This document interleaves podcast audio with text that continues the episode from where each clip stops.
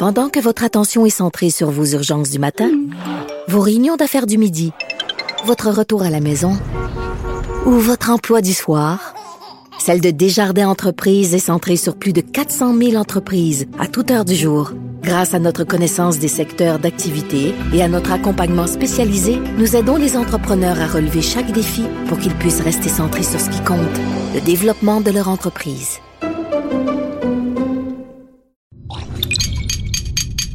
Cube Radio. Radio. Cube, Cube, Radio. Le retour de Mario Dumont. Deux heures d'info. De 15 à 17. Il provoque et remet en question. Il démystifie le vrai du faux. Mario Dumont et Vincent Dessureau. Le retour de Mario Dumont. Bonjour tout le monde, bienvenue à l'émission. Mercredi 29 janvier, on va passer euh, les deux heures qui viennent à vous raconter cette journée en actualité. Vincent, bonjour. Salut Mario, ça va bien? Ça va très bien, ça va très bien. Euh, une émission quand même assez chargée. On va parler à l'agent de Laurent Duvernay-Tardy parce que il y a encore à cette semaine du Super Bowl, dans les histoires, il y a toujours plusieurs histoires à côté du Super Bowl. Des fois, un joueur vedette, son père est malade, l'autre va jouer le match parce que son enfant est hospitalisé, l'autre a su mercredi que sa, sa conjointe était enceinte. Il y a des, des histoires autour du Super Bowl. Et là, les Américains, une des histoires autour du Super Bowl, c'est a un docteur sur la ligne. là. Puis assurément, dans le, si on s'imagine dans le jeu, là, le- dans la description, à un moment donné, ça va revenir un petit fun fact sur à peu sûr. près là. tous les C'est réseaux. quasiment euh, sûr, là. Et veut, veut pas, c'est une, effectivement une belle histoire. Puis je pense que on, Ah ouais. on- ça, ça va être un, un Super Bowl particulier pour tout le monde. D'ailleurs, j'étais surpris de savoir que t'avais pas, t'étais pas encore fixé pour tes plans pour dimanche. Ben, Moi, mais la viande marine déjà. La viande marine déjà va suis être moi- en avance sur Je suis moi. pas le football comme toi. Ouais. Moi, je suis un faux fan, comme bien du monde. mais J'embarque juste à la fin pour le party. Ça, moi, je suis un vrai fan. La priorité, c'est le football. Voilà. Bon. Voilà. Euh, et on va aussi parler, je vous dis tout de suite, euh, euh, on a aujourd'hui une transaction majeure dans le monde économique, dans le monde de l'assurance au Québec. Euh, la, la capitale, groupe bien connu, et SSQ Assurance, groupe aussi connu, euh, fusionnent. Ben, les, deux, euh, les deux présidents vont être avec nous pour nous parler de cette fusion. C'est de la grosse argent, ça. Moi, dans ce domaine-là, là, Oui, vraiment. euh, Vraiment, vraiment. Mais d'abord, euh, le- les Canadiens qui étaient coincés en Chine. Hier, à pareille heure, on disait le ministre François-Philippe Champagne a, une- a de la bonne volonté, mais disons qu'au niveau des plans, c'était pas trop précis. Mais il avait quand même promis de faire vite, et 24 heures plus tard, il a un plan. Oui, quoique on n'a pas encore tous les détails de ce plan, mais euh, François-Philippe Champagne, le ministre des Affaires étrangères, a confirmé avoir sécurisé un appareil pour rapatrier les Canadiens qui voudraient revenir. Donc, ce n'est pas un vol militaire, c'est une compagnie privée qui se spécialise dans ce genre de transport-là. Donc, Alors- on a un avion. finalement. Exact. On verra. On disait qu'hier, là, on savait pas trop si on allait analyser un avion complet ou des places sur un avion. On sait qu'entre autres, euh, la France va chercher ses ressortissants, mais vont aller, euh, vont revenir avec des Européens aussi, donc pas seulement des Français. Mais quand j'ai lu ce matin 126 là, euh, Canadiens qui voulaient revenir, j'ai commencé à penser, ouais, 126, c'est beaucoup là, pour euh, des petites sections dans les avions des autres. Là. Exact. D'ailleurs, on parlait plus là, maintenant au de, de- de- du dernier point de presse autour de 160 demandes d'être Parce consulaire. que ça monte. Là, ouais. Exact. Alors, ça monte possiblement un peu. Il y, a- il y a quand même une, une question je- plate, je vais la poser, parce que je me souviens que je l'avais posée aussi à l'époque où, tu sais, il y avait eu la guerre civile au Liban, puis les pressions avaient monté vite, vite, vite sur Stephen Harper pour dire, là, il faut sortir les Canadiens qui sont au Liban. Puis là, sur le coup, moi, j'étais un peu, ouais, ben, c'est vrai, là, tu sais, parce que si on a des Canadiens qui étaient en voyage, qui étaient allés voir de la famille, puis là, ils sont pris tout à coup, tu sais, t'es vraiment mal pris.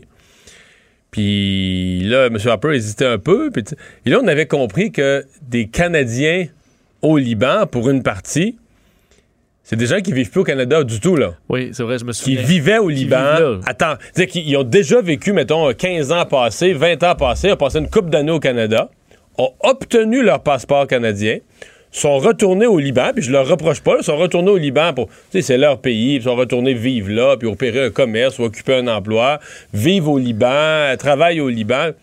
Et là arrive une guerre civile dans le pays. Et là, se retournent, sortent leur passeport canadien, tu comprends, d'une, sortent leur passeport Oui. canadien d'une vieille boîte, puis disent hey, je suis canadien, moi, là. On n'a pas payé d'impôts au Canada depuis des années. On n'a pas payé d'impôts au Canada depuis 15-20 ans. Puis il faudrait que les autres contribuables du Canada, tout à coup, euh, deviennent responsables de leur sort. Tu sais, moi, je veux bien être solidaire. Puis, tu mais là, à un moment donné, c'est c'est pas. Tu sais, c'est quoi? tu peux- Est-ce que tu peux être citoyen canadien au cas où? Tu je vis dans un ouais. pays. Je- vis dans un pays. Mais comme j'ai vécu au Canada une couple d'années, j'ai mon passeport canadien au cas où. Fait que si ça tourne mal, là, je, je- je m'en remets au gouvernement Ouais. canadien, puis j'interpelle le- le- les contribuables canadiens, venez me sauver. Mais Faut pas que ce soit non plus de la négligence ou des gens, là, faut comprendre qu'il y a quand même des vols réguliers qui ont encore lieu. en- Là, on s'ent- on s'entend que c'est en train d'arrêter, là, les vols réguliers euh, Oui. vers, et, euh, vers- la Chine et euh, de, de la Chine.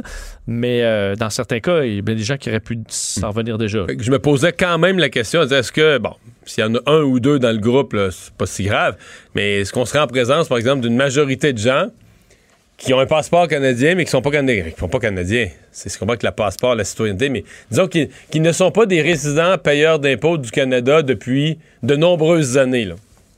Je me suis posé la question. Euh, D'ailleurs, euh, pour ce qui est bon, du dossier euh, des, des Canadiens et des Québécois, parce que les, le- le- au provincial aussi, ils ont été questionnés, les, les- bon, certains membres du gouvernement, sur combien il y a de Québécois en Chine présentement. Et d'ailleurs, on ne savait pas exactement combien en avait, au dire de Nadine Giraud des Relations internationales. Je pense pas qu'on puisse savoir ça, là. Ben, tu vois, ça, Je pense pas qu'on garde le compte, dire, on s'inscrit pas dans un ministère quand on dit, mettons, toi, tu t'en vas en voyage en Belgique demain, là, tu tu t'inscris pas auprès du gouvernement pour dire, moi, je suis Surtout au gouvernement du Québec. Là. Mais non, que c'est ton passeport canadien que tu utilises pour. te- Ouais. te- D'ailleurs, ça a été la réponse de Nadine Giraud, comme quoi il faudrait demander là, au, au gouvernement canadien qui gère ce, ce- ce dossier-là. Mais même le gouvernement canadien, il dit, lui, il fait pas le recensement de tous les, les citoyens canadiens en Chine. Là. Il, part, il passe par l'ambassade, les consulats, etc., pour voir quels sont les citoyens canadiens qui se sont rapportés en disant on est mal pris. Là. Oui. On est mal pris, on veut sortir. Ils vont pas voir dans la liste puis ils Non, non, on non, non. Oui, alors euh, d'ailleurs, le ministre McCann disait qu'il était en, en communication euh, bon, sur ce, ce sujet-là, là, c'est de voir euh, le- le- le- que le rapatriement se passe bien, de, de- du moins ce qui est prévu, parce qu'entre autres, les États-Unis, eux, ont fait, euh, bon, on a vu un, un avion arriver pour la première fois là, de- avec 200 Américains euh, provenant de la ville de Wuhan, alors a atterri sur une base militaire en Californie, à Riverside, et euh, on prend vraiment pas de chance. là. Donc les gens sont testés à l'entrée de l'avion, dans l'avion, euh, au débarquer de Est-ce qu'on l'avion. les garde en quarantaine? On parlait pas de quarantaine. Parce qu'en contre. Australie, ils, ont, Ouais. ils ont gardé sur une île. Carrément, en carrément sur une île. ok. carrément sur une Ben, île. C'était une des questions par rapport à toute cette opération-là, parce qu'on dit on, les, on a beau les suivre, mais après ça, on s'entend que la période d'incubation peut durer quelques jours. Alors, il y avait un flou sur le contrôle par la suite. Est-ce qu'on leur dit de rester chez eux euh, ou d'appeler les autorités s'il y a quoi que ce soit? En tout cas, il semblait avoir un contrôle serré, quoi qu'on ignorait la partie là, après, après l'atterrissage. Le Japon a évacué quelques centaines de ressortissants aussi. Je vous disais, la France, deux avions qui ra- ramènent à peu près 350 Européens, dont 250 Français. Euh, le premier avion devrait décoller euh, vendredi. Sinon, euh, l'OMS euh, va réévaluer aujourd'hui, à savoir est-ce qu'on euh, lance l'alerte euh, internationale. Donc, euh, euh, Ce matin, ils avaient des propos quand même plus, euh, plus pessimistes ou plus inquiets que la semaine passée? Euh, ben, en fait, on, a dit aujourd'hui que le monde entier devrait agir donc face à ce coronavirus. Quoi, je disais le grand patron euh, sur les réseaux sociaux qui euh, demandait une nouvelle réunion aujourd'hui parce qu'on avait statué que ce n'était pas encore du niveau d'une urgence de santé publique de portée internationale il y a quelques jours. Mais le fait qu'il y ait des premiers infectés qui ne sont pas passés par la Chine, le fait qu'il y a eu quand même depuis hier une augmentation assez importante du nombre de cas. Alors tout ça euh, ramène le, le dossier au niveau de l'OMS. Alors aujourd'hui, il y aura une décision prise en ce sens. Par contre, ils ont quand même rappelé des faits plus rassurants, comme quoi dans les 6000 cas euh, de coronavirus, seulement 1% est à l'extérieur de la Chine. Il faut dire que c'est quand même très limité à la Chine. On parle de quelques cas à l'international, mais dont la quasi-totalité sont des gens qui ont voyagé en Chine. Alors là-dessus, on est quand même plus rassurant, mais on va quand même réévaluer le tout aujourd'hui, alors que dans les derniers chiffres, on parlait de 132, 136 morts, environ 6000 cas confirmés euh, en Chine. Euh, les compagnies aériennes, je disais que là, on, on commence à arrêter beaucoup là, les compagnies aériennes. Là, mais, Euh, et, et ça nous fait prendre conscience de l'impact économique encore plus. là. Quand, Absolument. quand British Airways, par exemple, prend une décision qui est quand même radicale. euh, Oui, parce que tous les vols euh, euh, donc de British Airways, Lufthansa, Lion Air aussi, compagnie indonésienne. Mais Lufthansa, c'était pas le cas ce matin. Là. Oui, ça s'est ajouté C'est dans ajouté, ok, dernières parce que moi, oui. ce matin, j'avais Lion Air et British Airways qui avaient dit plus de vol, mais ça, donc c'est pas de la même grosseur. British Airways, c'est un joueur majeur de l'aviation. Et c'était à prévoir que le- British Airways prend cette décision-là, toutes les autres compagnies ont quasiment une réunion euh, au sommet pour dire nous autres qu'est-ce qu'on fait là? Absolument. D'ailleurs, Air Canada commence à supprimer certains vols. Certains vols, mais pas tous. Pas tous. C'est sûr qu'aussi, au niveau de l'intérêt, il doit y avoir des avions qui sont vides aussi. Là. On comprend qu'il y en a. euh, qui vont en Chine. là. Exact. Même chose pour euh, China, euh, donc la, la compagnie aérienne chinoise, China Airlines, qui aussi euh, disait il y a des avions vides. Là. Alors, euh, on- dans certains cas, on annule les vols pour ça. Euh, et Lion Air, évidemment, on l'utilise moins, mais c'est indien. Alors, on- Indonésien. indonésien, excuse-moi, mais énormément de, de- de vols qui se font aussi. Euh, c'est la plus grande flotte aérienne d'Asie du Sud-Est. Alors, euh, ils ont Mais je pense qu'il y a beaucoup de. Chinois, euh, beaucoup de Chinois qui vont en vacances, un peu comme nous on va dans le sud, qui vont en vacances, là, Thaïlande, Indonésie, euh, Philippines, les- c'est des pays de plage où vont les, euh, Oui, ben, les Chinois pays- plus en moyen. Là. Un des pays numéro un, c'est la Thaïlande, d'ailleurs, qui prennent euh, ce- ce- cet impact sur, au, niveau, au niveau du tourisme. Je pense que la. Thaïlande, la Thaïlande, après la Chine, est le deuxième pays qui a le plus de cas d'infection. Une quinzaine, si je ne m'abuse. Euh, Hong Kong, évidemment, eux ont arrêté, on l'a vu hier, les points de passage terrestres avec la Chine. Il y en a 14. Les 14 sont, euh, en fait, 6 des 14 sont fermés. Les autres, évidemment, sont surveillés, euh, sont surveillés de près. Alors, il faudra voir euh, les prochains, euh, parce que le bilan, on le met à jour à peu près l'équivalent du soir pour nous. Donc là, on, présentement, c'est la nuit euh, en Chine. Alors, on a le suivi et on voit ce bond-là. Est-ce qu'on on va voir à un moment donné une stabilisation du nombre de cas? Parce que je me à la même heure, hier, je vous parlais de 100 cas, 102 cas. Là, on est passé à 130. De décès. De décès, évidemment, euh, 6 000 cas. Donc, une hausse quand même importante. De 4 500 à 6 000 cas. Est-ce que on va atteindre à un moment donné un plateau ou au contraire, ça va continuer d'augmenter? Ben, ça, on ne le saura pas avant les prochains jours. Vincent, c'est une des questions qui se posent depuis 24 heures. Est-ce que la motoneige est trop polluante euh, pour continuer euh, ses activités? Est-ce que les clubs de motoneige, etc., vont devoir être les sacrifiés de la lutte au changement climatique? Ouais, un dossier qui a fait beaucoup, euh, réagir aujourd'hui. Et euh, d'ailleurs, euh, en partie à cause de toi, Mario, parce que, bon, présentement, on s'obstine entre Québec solidaire, le gouvernement. d'ailleurs, à la suite d'un article rapportant les propos de, euh, de Manon Massé sur les motoneiges. Comme quoi, euh, les motoneiges sont, sont polluantes. Euh, d'ailleurs, bon, Québec solidaire avait dit hier, la chef parlementaire, évidemment, de Québec solidaire, que on, on- lance toujours cet ultimatum au gouvernement provincial pour en faire davantage pour la lutte au changement climatique et que ça allait demander aux gens de faire des changements très importants, entre autres la façon de se loger, bon, mettre fin à l'étalement urbain et on a souligné la, elle a souligné la randonnée en motoneige comme étant un loisir polluant. Elle dit est-ce que c'est bon brûler du gaz pour l'environnement? La réponse est non. Qu'est-ce qu'on offre comme alternative? Je ne suis pas certaine qu'on offre grand-chose. Euh, ça a été dénoncé par le ministre de l'Environnement, Benoît Charette, qui s'est porté à la défense de l'industrie de la motoneige, disant on est en présence d'adeptes de la pensée magique qui clairement ne connaissent pas les régions du Québec. Euh, François Legault a répondu aussi disant que les motoneiges étaient là pour rester. C'est un des grands plaisirs des gens en région. Est-ce que les motoneiges devraient être électriques? Peut-être qu'on va en venir là, euh, mais les motoneiges sont là pour rester. Et euh, on euh, a pu voir euh, euh, Gabriel Nadeau-Dubois de Québec solidaire répondre, entre autres, à une, sortie que tu as fait à LCN. Oui, mais répondre en même temps au journal, parce que moi, j'ai, fait une sortie à LCN basée sur un article du journal. Et là, Gabriel Nadeau-Dubois c'est un article du journal régional euh, de la région de Rouen-Noranda-Témiscamingue, là où est euh, une députée de Québec solidaire, en disant une chance qu'on a les médias régionaux pour rectifier les faits. Exact. Et cet article-là, euh, bon, on parle, en fait, c'est une déclaration d'Émilise Lessard-Terrien de Québec solidaire, la députée de Rouen-Noranda-Témiscamingue, qui dit vouloir clarifier la situation, expliquant qu'il n'a jamais été question pour Québec solidaire qu'on interdise le, le- le- le- ou restreigne l'utilisation des motoneiges. Ça, c'est vrai. C'est dans le point de presse. Là. Euh, ils disent que c'est polluant, ils ont un malaise énorme avec la motoneige, mais c'est vrai qu'à nulle part dans le point de presse, ils parlent de l'interdire, de la rendre illégale. Oui, mais, mais elle dit qu'elle est surprise du titre de l'article du Journal de Montréal qui disait La motoneige est polluante, dit Québec solidaire. Elle a été surprise de cet article-là, étant donné qu'elle-même était présente au point de presse et que, euh, donc, euh, au point où, au point de presse où Manon Massé a été questionnée à ce propos-là, elle dit Il n'a jamais été question d'interdiction. La lutte au changement climatique fait évidemment partie de nos priorités, mais on ne veut pas que le poids de la lutte au changement climatique repose sur les individus. Mais ça, tu peux pas dire ça. Le poids de la lutte au changement climatique repose sur les individus. Parce qu'une entreprise, c'est l'emploi des individus, les transports, c'est le moyen de transport des individus. Parce que Manon Mancé est très dire clair. cette phrase-là, Ouais. c'est très grave. là. Tu vois, le- tout- toute son affaire, le reste, mais peut pas dire ça repose, ça repose entièrement sur les individus. Parce que Manon Massé a dit très clairement on veut pas le faire porter non plus sur les travailleurs. Non, elle a dit qu'une motoneige. Dans, écoute, c'est vraiment pas facile d'interpréter parce qu'on pourrait faire écouter le segment en ondes. C'est cinq minutes dans le point de presse d'hier.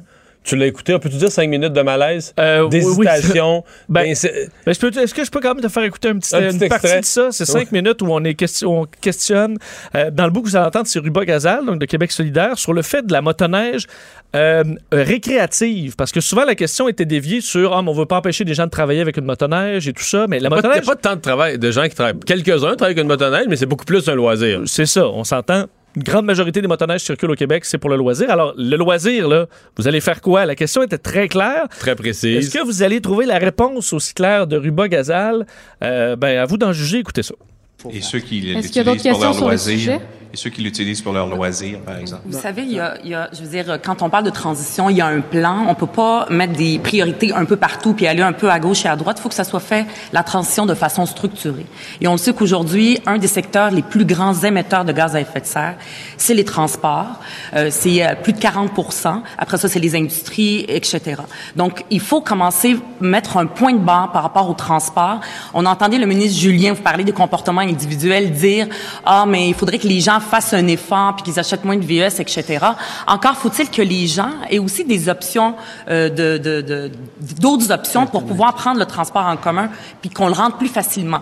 Puis ça, on peut pas demander à chacun de faire énormément d'heures de, de, de- en transport des deux heures et trois heures, c'est pas efficace. C'est là que le gouvernement a un rôle extrêmement important à jouer, puis qu'il doit mettre en place des mesures de transport collectif structurants. Fait que c'est comme ça qu'il faut, faut y aller. Puis on peut pas à la dernière seconde, le temps urge. On a 10 ans, faut le faire de façon structurée, et c'est pour ça qu'on appelle ça une transition. Puis faut le, mais là, on est dans une situation urgente, faut commencer ça très très rapidement parce qu'on a beaucoup, beaucoup de motoneige pour leur retard. loisir, ils sont pas obligés d'en faire. là. Ils peuvent faire. euh, Ben, ils peuvent je Je pense qu'ils Commençons- répondu. commençons on peut par passer à une autre question sur la le question sujet. de transport. Pourquoi elle est intéressante, ma question, je trouve? Ben, je pense qu'on en a assez discuté. Y a-t-il quelqu'un d'autre qui a une question sur le sujet? Sinon, on peut passer au... Alors, euh, c'est ça. Ah, ben, Louis Lacroix euh, clairement poussait pour Oui, euh, sa mais- question qui faisait du sens, mais avez-vous compris quelque chose à la réponse? On parlait du transport en commun, et je pense pas qu'on peut euh, aller plus- Remplacer la motoneige récréative par du transport en commun. Mais, non, mais à, à la question simple, parce que là, Québec solidaire, cas, la députée de Rouen-Noranda-Témiscamingue, une région où la motoneige est très populaire, ce que je mentionnais ce matin, c'est que je trouvais pas que les thèmes abordés par Québec solidaire et l'angle, c'était très représentatif de sa population. Je pensais que, c'est pas pour rien qu'elle a voulu corriger le tir localement. Maintenant, dans ce qu'on a entendu, est-ce que toi, tu t'entends là, un appui clair à l'industrie de la motoneige, aux motoneigistes? Non, ben, je je sens un malaise, je sens un grand malaise d'en parler. là. Oui. Mais là, malaise d'en parler, ce que ça te dit. Quand t'as un malaise à parler de quelque chose, parce que t'as des mauvaises nouvelles pour ce monde-là. C'est parce que, tu sais, nulle part, dans les cinq minutes, là, nulle part, on donne un appui. C'est toujours, ouais, on, veut pas, on voudrait pas trop, on veut pas parler contre eux publiquement, là, mais, tu sais, ben, moi, je sais pas, tu sais, dans le discours catastrophiste, là, de dire, là, Manon Massé disait 2020, là, c'est la fin. Donc, c'est sûr que. De, Non, mais en de- 2030, faut, elle va dire, elle va, il annonce qu'il faut réduire de 45% les émissions. C'est certain que dans leur plan, la motoneige n'aura plus, là. Mais ça, ils veulent un pas. vieux deux temps qui boucane bleu, là. Je pense pas que Manon Massé peut trouver que ça fait du sens dans, ce- dans le discours euh, de Québec solidaire. Ben, En tout cas, on verra. Mais là, euh, moi, c'est mon point. Moi, je- tous les points de vue sont valables, mais tu peux pas dire une chose à l'Assemblée nationale pour arriver à un plan cohérent sur les changements climatiques où tu as l'air courageux, puis les environnementalistes vont t'applaudir, puis dire une autre affaire d'un comté ruraux. Tu sais, faut que tu dises la même chose aux deux, aux, aux deux places, là, aux deux bouts du tuyau. Enfin. Euh, on va euh, parler maintenant du Super Bowl. On vous mentionnait au début d'émission euh, cet intérêt de quelques médias américains, euh, dont CNN, qui a fait un reportage fort intéressant sur le fait qu'il y aura sur la ligne offensive des Chiefs de Kansas City dimanche au Super Bowl un médecin. Il semble que c'est une première pour un Super Bowl. On va en parler avec l'agent de Laurent Duvernay-Tardy, Sacha Gavami. Bonjour. Bonjour, ça va bien? Oui, l'aviez-vous vu venir c'était comme inévitable que, étant- une première, étant un fait quand même original, que ça allait, ça allait faire les nouvelles dans la semaine précédente du Super Bowl? Ouais, je pense que c'était un peu l'objectif. Euh, on, a, on a prévu du temps pour les médias du Québec la semaine dernière avec un appel conférence. On a prévu euh, du temps cette semaine avec les médias québécois qui étaient sur place au Super Bowl, mais on, on savait, Laurent et moi, très bien que son histoire, euh, vu la quantité de médias et la recherche de, de disons, de, de- d'histoires uniques dans le cadre de la semaine du Super Bowl, que la sienne allait attirer l'attention euh, des médias américains internationaux. Euh, donc, c'était très cool de voir euh, un article de la sorte dans CNN.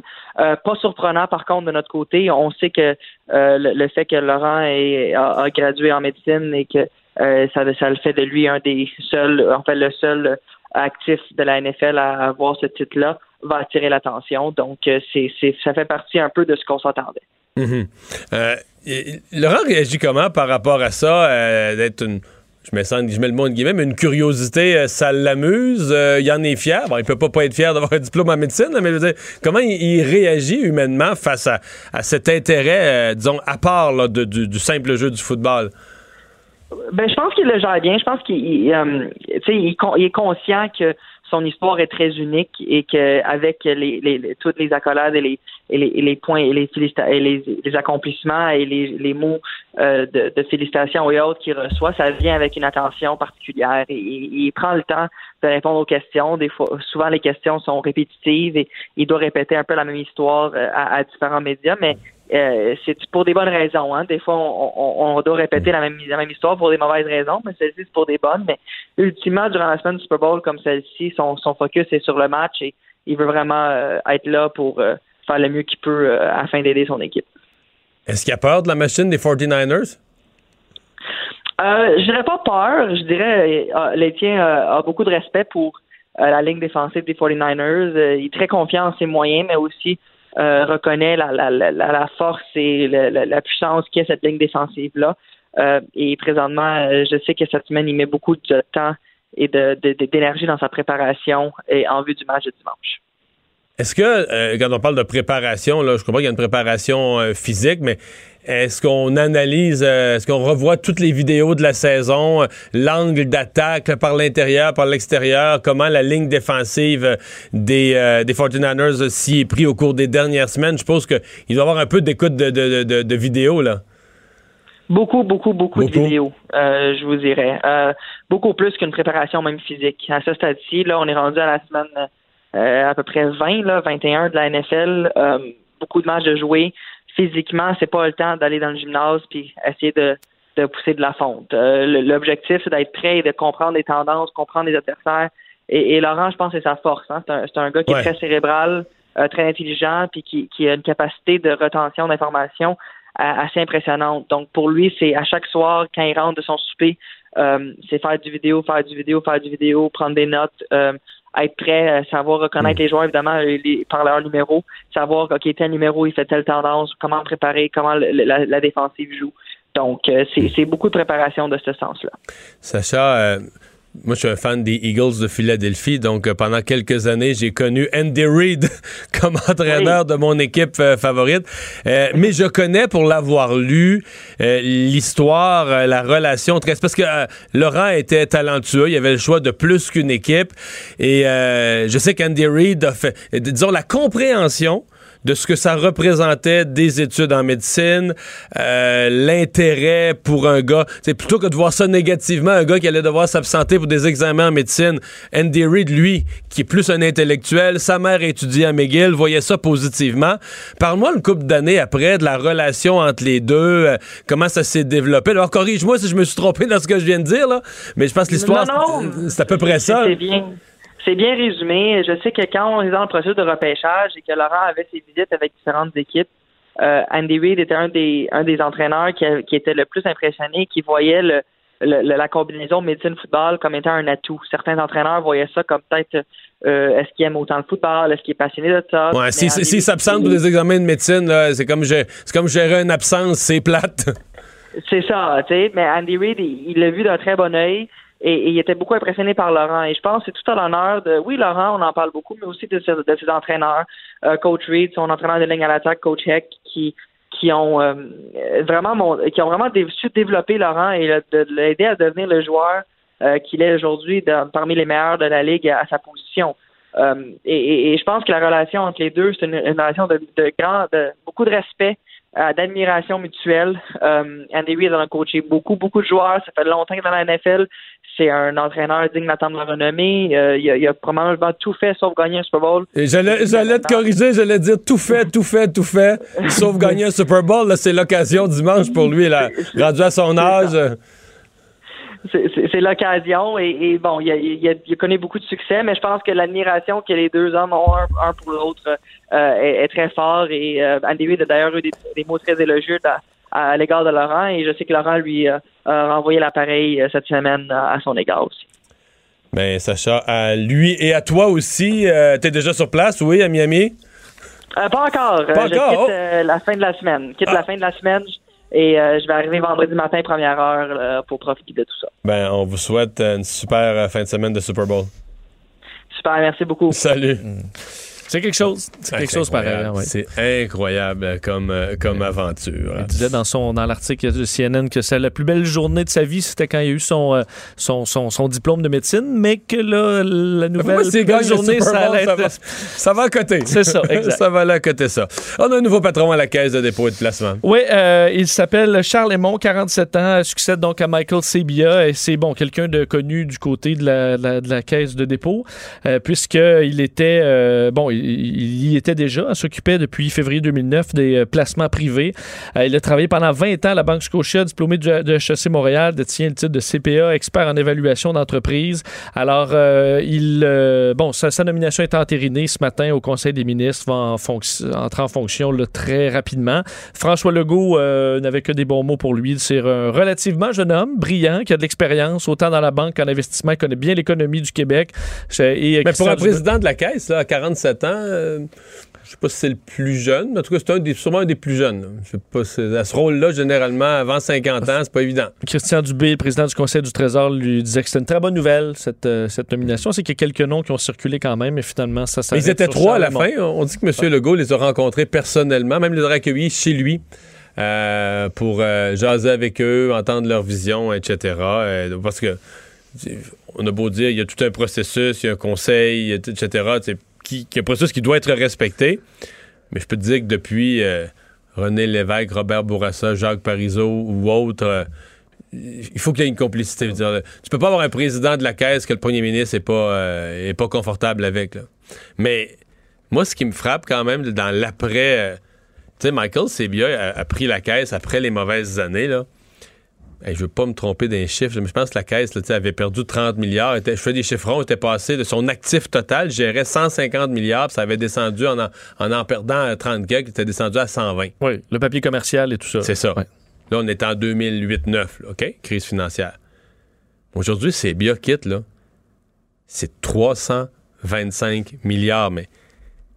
Tu sais, ce matin, je recevais Michel Nadeau, l'expert en finance. Il disait, ben, c'est la plus grosse. Tu dans le mandat, probablement que dans le mandat de François Legault, en bout de ligne, le, le choix du président de la Caisse, c'est la plus grosse décision économique qu'il prend, là. Oui. Parce que, oui, euh, je faut dire qu'il est arrivé. À, t'arrives après une catastrophe, puis ensuite tu- tu bénéficies Ah ouais, du ouais. marché le plus haussier de l'histoire. Monsieur Sebia a, a bien géré une bonne période. Fait que Oui. tout, été- tout est positif. Mais quand même, une fois que tu arrives là, et on s'entend-tu que 300... Tu sais, quand on se dit, mettons, tu fais un 10 de rendement, là, là, tu viens, le 10% sur 325 milliards, c'est 32 milliards que tu ajoutes à la pile. là. Oui, c'est énorme. Et, euh, un mauvais rendement. On qu'en pourcentage, un mauvais rendement est aussi, euh, est aussi dramatique par le bas. Mais c'est un outil financier. C'est vraiment pour les Québécois, c'est une fierté. La caisse, c'est devenu quelque chose. Je suis même pas sûr que toute la population prend a conscience. Là, tu sais, de comment- Ben, il y en a peut-être qui ont encore euh, cette, cette idée que ça va mal à la caisse ou. euh, Ouais, ils ont raté une nouvelle. Oui, effectivement. ils ont raté une nouvelle Mais- depuis 11 ans. Là. Mais à être Charlemont, est-ce que tu serais inquiet de dire, OK, ben là, j'arrive, moi, ou est-ce que j'arrive au sommet de la montagne russe, là? Ouais. Euh, Mais c'est un des risques quand tu arrives à ce moment-ci. Euh, et pour finir sur les questions financières de François Legault, ben, euh, on remettra pas d'argent dans la C-Series. Non, finalement, François Legault était clair euh, aujourd'hui, alors que, on sait, la semaine dernière, à Davos, il avait, été, il avait laissé planer la possibilité d'investir à nouveau dans le programme d'avion A220, après que Bombardier ait bon, expliqué qu'on allait probablement devoir remettre de l'argent parce que il faudra investir dans le but de rendre cette série, cet avion-là rentable, pouvoir le produire plus rapidement. Eh bien, François Legault aujourd'hui a dit qu'il n'est pas question de réinvestir dans cette division-là. Pourquoi? Parce que, euh, selon lui, Airbus fait toutes sortes d'avions et ce serait difficile de s'assurer qu'un réinvestissement du Québec irait à l'A220. Euh, Mais c'est aussi que politiquement, il a tellement dénoncé la décision des libéraux d'investir spécifiquement là-dedans, Oui. on voit mal comment lui pourrait faire une phase 2 à quelque chose qu'il a dénoncé autant. Oui. On peut-tu dire ça? Oui. Hey, il Oui. l'a dénoncé. Mais à ce moment-là, c'était pour aider Bombardier. Là, c'est pour. C'est plus Ça complexe. devient pour. Est-ce Ben, qu'on investit dans un produit dans lequel on mais c'est parce croit? que- ben, c'est parce qu'il y a une coquille à part quand même. Là, 220, il y a une coquille à part où il y a trois partenaires. Le gouvernement du Québec, Bombardier, puis Airbus. Tu pourrais réinvestir dans cette coquille-là, dans cette, cette co-entreprise-là. Mais je pense qu'il va Ben- chercher tous les moyens de, de- de procéder autrement s'il est pour aider à nouveau Bombardier. Ce qui est déjà une question, est-ce qu'on aide de nouveau Bombardier? Ouais. Déjà une question Ben, difficile. Ça fait partie des discussions, c'est ce que le premier ministre a dit, de liquider même nos, notre participation dans l'A220. Mais là, la question, com- combien ça vaut? Euh, Mais là, c'est une évaluation. un- C'était mis milliard, un milliard 300 millions, puis les, les estimations que j'ai entendues, c'est a perdu à peu près la moitié de sa valeur. Ça pourrait le reprendre parce que l'avion, il semble bien se vendre à, à terme. Mais c'est parce que tout coûte plus cher, tout est en dépassement de coût. Fait qu'à l'heure actuelle, ce placement-là aurait perdu environ la moitié de sa valeur. Mais c'est parce que tu comprends que pour François Legault, il y a une perte financière, mais il n'y a pas de perte politique. Là. Il va dire, ben là. Oui, c'est la photo euh, aux Ben libéraux. oui, ben oui, ben Oui. Depuis la première Mais journée, depuis la première journée, il dit que les libéraux ont mis tout notre argent dans un canard boiteux. Mais en- dans, dans 4 ans, s'il y a 500 commandes du A220 qui appartient maintenant totalement à Airbus, qu'on a donné, euh, qui ont racheté pour la moitié moins cher notre part, ça peut Ça revenir le perte hanter un peu. T'as raison. Pendant que votre attention est centrée sur vos urgences du matin, vos réunions d'affaires du midi, votre retour à la maison ou votre emploi du soir, celle de Desjardins Entreprises est centrée sur plus de 400 000 entreprises à toute heure du jour. Grâce à notre connaissance des secteurs d'activité et à notre accompagnement spécialisé, nous aidons les entrepreneurs à relever chaque défi pour qu'ils puissent rester centrés sur ce qui compte, le développement de leur entreprise.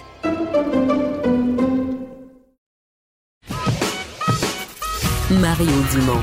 Il s'intéresse aux vraies préoccupations des Québécois. La santé, la politique, l'économie. Le retour de Mario Dumont. La politique, autrement dit. Et c'est l'heure de la chronique politique de Gilles Barry. Bonjour Gilles. Salut Mario, Alors, ça va bien? Oui, trois courses à la chefferie euh, en parallèle. euh, Parti libéral du Québec, PQ, Parti conservateur à Ottawa.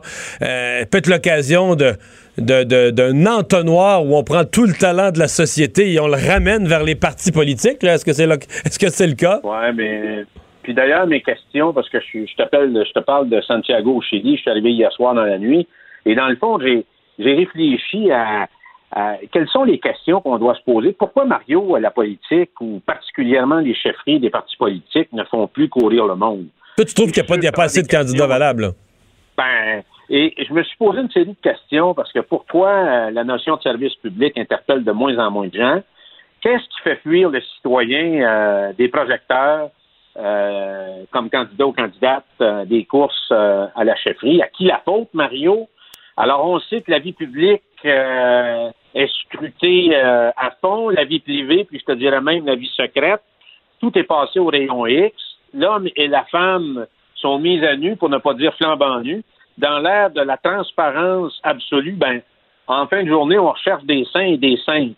Alors, sous le regard des petits Maximilien Robespierre ou Joseph Fouché de fin de semaine, et on se ramasse, dans le fond, euh, en bout de piste avec une inquisition médiatique euh, qui est assez pesante et qui, dans le fond, ramène les débats beaucoup plus près des lignes que de la vie terrestre.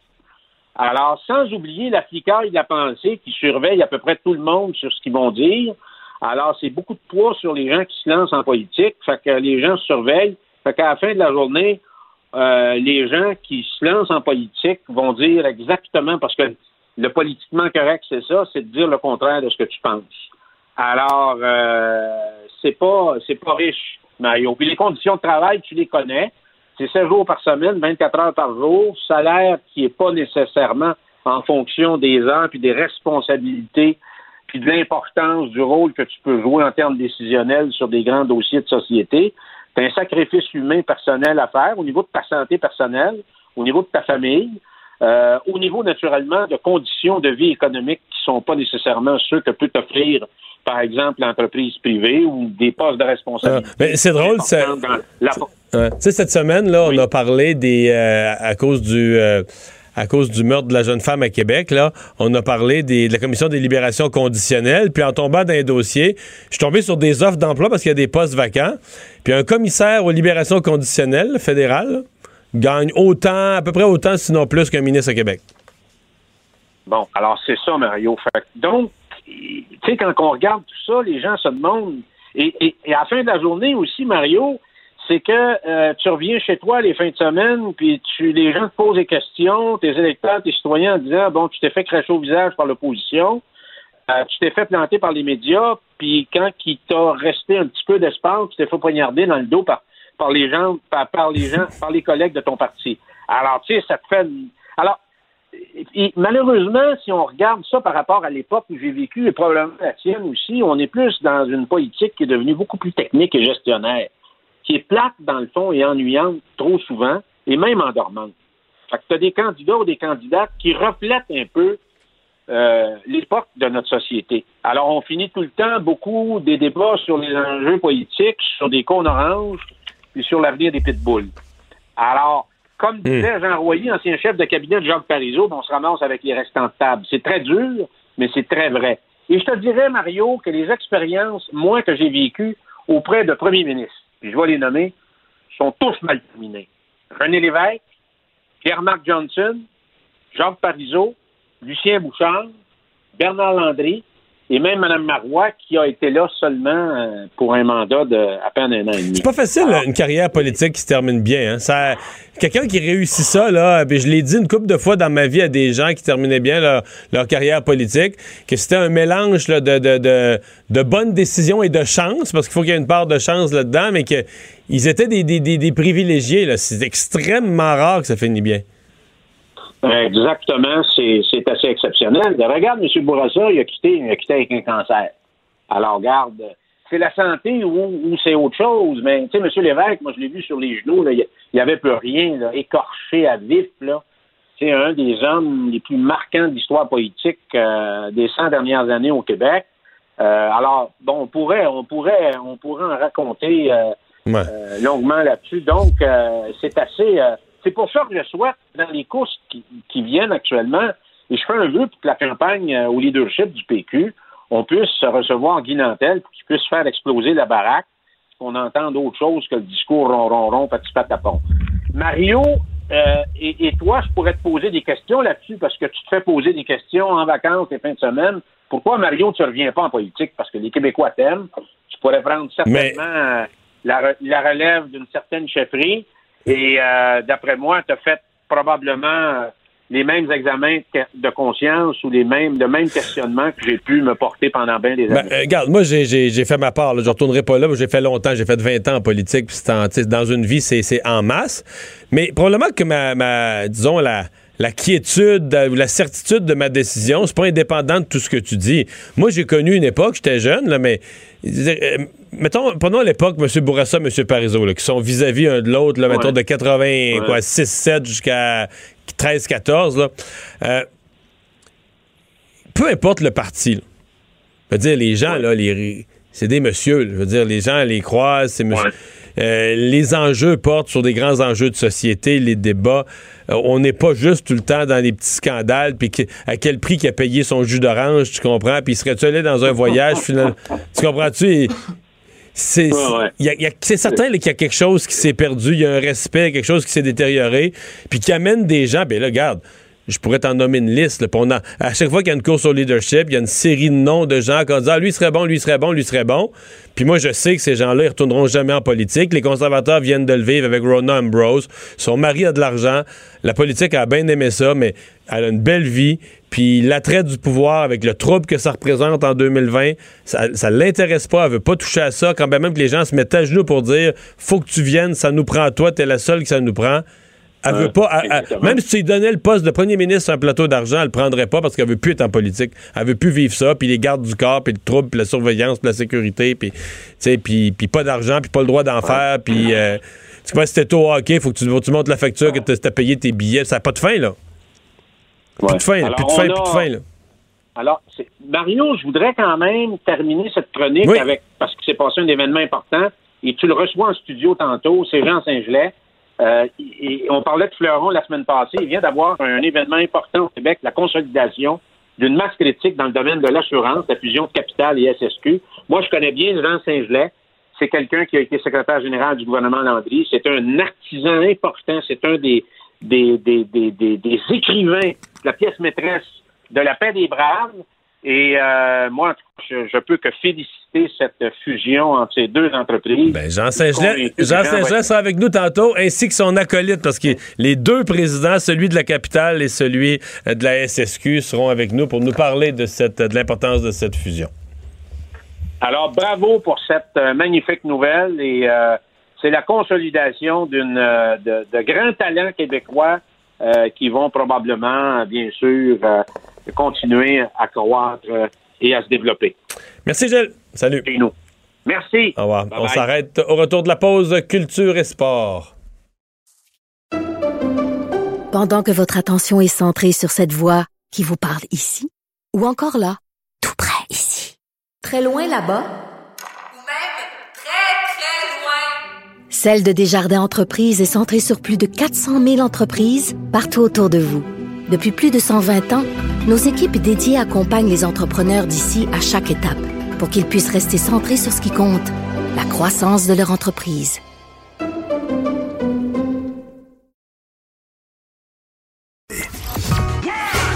Le retour de Mario Dumont. Pour nous rejoindre en studio, Studio à commercial cube.radio. Appelez ou textez 187 Cube Radio. 1877 827 2346.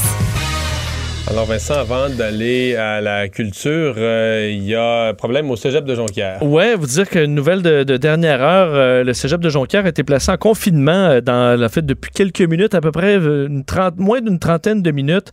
Euh, la police de Saguenay qui est sur place, les autorités qui ont demandé aux enseignants de demeurer dans les classes avec les étudiants, c'est ce que le message qu'on aura entendu à l'intercom. On l'a vu quelquefois dans de des polyvalentes, autres établissements. On s'est comme habitué. Est-ce que c'est c'est toujours rien, une fausse menace, mais c'est quand même toujours fatigant. D'ailleurs, tout se déroulerait dans le, le- le calme pour l'instant, mais on est en contact avec la police de Saguenay. On essaie d'avoir euh, plus de détails. Si on en a, on vous en fait part. Merci. Bonjour Anaïs. Allô, allô? Alors, euh, des remakes à venir qui sont signés Disney. Oui, on a souvent parlé que Disney nous offrait des euh, remakes et euh, ben, ce n'est pas fini. Donc là, on a appris aujourd'hui qu'Emilio Estevez, alias Gordon Bombay, sera de retour dans The Mikey Ducks. Ça, Vincent, je pense que c'est toi et la, moi. forma- pas ben, la formation en V, puis euh, Onk, Onk, c'est quoi? C'est euh, coin, coin, coin. Oui, c'est ça. Hey, je, me suis- je sais de quoi tu mais ça fait tellement longtemps les Mikey Ducks. Mais ça, mais pour les encourager, c'est coin, coin, coin, puis ils font la formation en V, puis ça, ça marche tout le temps. Pour faire Bon, un ben, c'est sûr que ça va être de retour dans la nouvelle série. Donc, Ah, ouais. ce qu'on a appris. Ce sera disponible sur la plateforme de Disney+. Une série qui va comporter 10 épisodes de 30 minutes. Et là, l'histoire va se concentrer sur un garçon de 13 ans qui se fait virer de l'équipe des Mikey Ducks. Donc là, sa mère, elle décide de créer sa propre euh, ligue de hockey, en fait, sa propre équipe. Et c'est à ce moment-là qu'on pense qu'Emilio Estevez, soit Gordon Bombay, sera de retour. Et ça va commencer au mois de mars à Vancouver, le tournage de cette série-là. J'ai vraiment l'impression que les gens de notre génération, le Vincent, je te parle, Mario un peu moins, on- je pense que c'est sûr que ce sera un, un succès ou un flop, mais c'est sûr que les gens Un ou vont être curieux. Un ou l'autre, mais c'est sûr qu'il va y avoir une curiosité qu'on va vouloir consommer. Euh, le film, les, ben, pas le film, mais la série Les Mikey Ducks. Et là, les gars, je vous disais qu'il y a beaucoup de remakes. Est-ce que vous avez entendu parler de Bambi? Non. Oui, euh, oui, Euh, ben ouais, on va refaire Bambi aussi. On va refaire Bambi aussi, donc ce film de 1942 qui raconte l'histoire d'un jeune faon qui est livré à lui-même, après la disparition de sa mère. Il y a Pantan le lapin et ses amis de la forêt. Donc vous allez pouvoir, si vous aimez Bambi, retrouver toute cette belle euh, famille-là. Donc on parle d'un film qui sera euh, en, tourné en son image de synthèse, tout comme Le Roi Lion, Dumbo et le livre de la jungle. Donc, on va avoir droit à Bambi. Mais avant ça, je vous rappelle qu'il y a un remake de La Petite Sirène euh, qui est en préparation et prochainement, le remake de Mulan aussi va sortir de Disney. Que le, le marché des nouvelles idées est... Il- Et s'assurer il est pas là, là. ouais, on est dans Ouais. les, euh, on est dans les remakes. On en parle depuis longtemps, mais quand même à chaque deux semaines, on en voit passer. Honnêtement, les Mikey Ducks, je vais vous avouer que je l'avais pas vu venir et que c'est un des premiers qui me fait vraiment sourire. Euh, ben, effectivement, ça, moi, je vois aussi là- avec la, la limousine qui arrive sur la glace, là, avec les petits-enfants qui Ah. jouent, c'est ouais, c'est quelque chose. Euh, on, parlons du, euh, des- de l'émission Les Pêcheurs. Parce que moi, faut- je pense qu'il que je regarde le remake parce que je sais pas de quoi vous C'est parlez. pour moi, ça ne dit rien du tout. Les... Ah, ouais, mais c'est ça. C'est ouais, c'est peut-être limité dans le temps euh, Ouais. au niveau générationnel. Euh, les Pêcheurs, Anaïs, euh, émission qui va se retrouver sur Netflix. Mais là, ça fait un petit bout de temps qu'on a appris, en fait, que Martin euh, Petit travaillait avec une équipe américaine. Après ça, on a appris qu'il travaillait avec Netflix pour adapter Les Pêcheurs, risqués particuliers. Je vous dis, ça fait un bout de temps, ça fait quelques mois, là. Et imaginez-vous que la série va officiellement sortir le 17 mars. Martin euh, Petit, en entrevue, justement, en club, il n'y a pas si longtemps, avec Sophie Durocher, disait qu'il travaillait avec une équipe de 10 scripteurs, comparativement à l'émission Les Pêcheurs, où c'était lui euh, chez eux. il était seul à travailler, donc c'est incroyable, évidemment, quand une grosse machine derrière, comment ça va extrêmement vite. Et là, on a appris que c'est Burt Kreischer, qui est un, un animateur, un humoriste américain, qui va, en fait, euh, interpréter Martin Petit. Le nom sera Cabin, j'espère que je le dis bien. Et là, il va y avoir plusieurs euh, humoristes de stand-up, surtout américains, qui vont être de passage à l'émission, dont, et c'est ce qui fait le plus jaser aujourd'hui, c'est Caitlyn Jenner, qui euh, fera partie euh, de la première saison de cette série-là sur Netflix. C'est comme une des. Ça ça va être le même concept, donc c'est des invités euh, qui viennent. même concept. des Donc elle va venir une fois, là. Une fois, ça va être elle qui va être une des pêcheurs invités. Oui. Absolument. Mettons, on a Anthony Anderson, Toby Lee, il y en a plusieurs, mais je vous dirais que sur les médias sociaux, là, moi, si je regarde exact ce qui a fait jaser aujourd'hui, c'est vraiment Caitlyn Jenner qui euh, va aller faire un tour à la pêche dans cette euh, adaptation des pêcheurs. On a hâte de voir ça. Et euh, Ben Claude, oui. Pel- Claude Pelgag qui a euh, une, euh, un nouvel album. Oui, il y a deux artistes qui ont annoncé un album. Il y a Claude Pelgag, qui est nouvellement maman, qui a annoncé la venue d'un troisième album. Écoutez bien le nom, ça sonne là, dans l'humour et vraiment euh, tout ce qui est le bonheur. Notre-Dame des sept douleurs. Mais là, euh, il y a quelque, chose, tu sais- tu sais, quelque chose que tu sais pas tellement, là. C'est une municipalité de Montcomté quand j'étais Ben, député.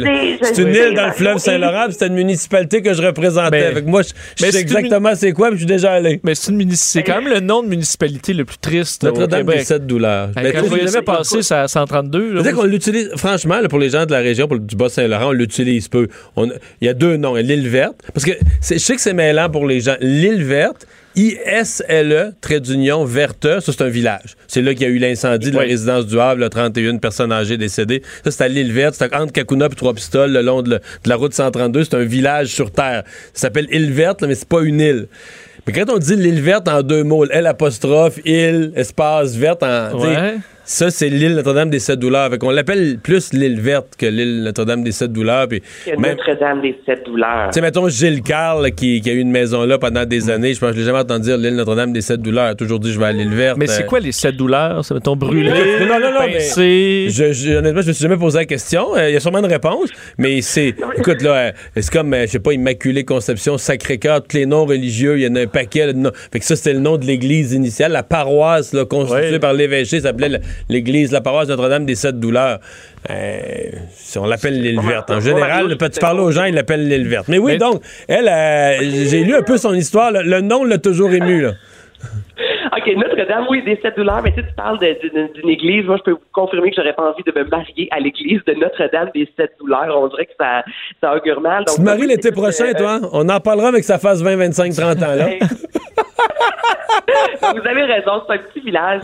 Et euh, Claude Pelgag vient de cet endroit-là. Donc, elle, dans les derniers mois, elle est retournée y vivre pendant plusieurs mois pour créer l'album qui va sortir le 17 avril prochain. Et elle vient tout juste de publier, donc Mario, si tu connais bien l'endroit, c'est un court documentaire qui a été réalisé par Baz, qui est une grosse boîte de production montréalaise, qui raconte justement ses angoisses liées à ce village-là qui est parfois assez petit. Tout le monde se connaît, donc on retourne dans son enfance. Il y a des images d'archives, des images magnifiques également, parce que euh, même si c'est petit, comme on dit, c'est vraiment un beau coin de pays. Alors, on sait que ça va sortir le 17 avril, et je pense pas oublier le nom avec Notre-Dame des Sept Douleurs. C'est assez facile à retenir. C'est assez petit. Ça, ça donnait lieu, puisqu'on parle de l'île Notre-Dame des Sept Douleurs, ça donnait lieu à des problèmes administratifs. Tu sais, l'hiver, il y a, il y a juste un chemin. Évidemment, c'est une île, il y a un chemin qui fait comme presque le tour. Là. Euh, Puis il y avait juste un monsieur qui avait une souffleuse, tu sais. Je veux dire, il y a rien là, sur l'île, c'est petit, là, tu sais. Il y a juste un... Mais c'était le maire. Mais là, la loi sur les affaires municipales, le maire peut pas travailler pour la municipalité. Mais voyons donc. Mais non, avec là, tu sais, la seule souffleuse pour ouvrir le chemin, elle appartenait à quelqu'un à qui la loi interdit strictement de faire quoi que ce soit, là. C'est le genre de c'est le genre de complications qu'on avait euh, là-bas. Et tu nous disais deux, deux personnes sortent un nouvel Ben oui, album? deux. Est-ce que vous vous souvenez de cette chanson-là de M.I.A.?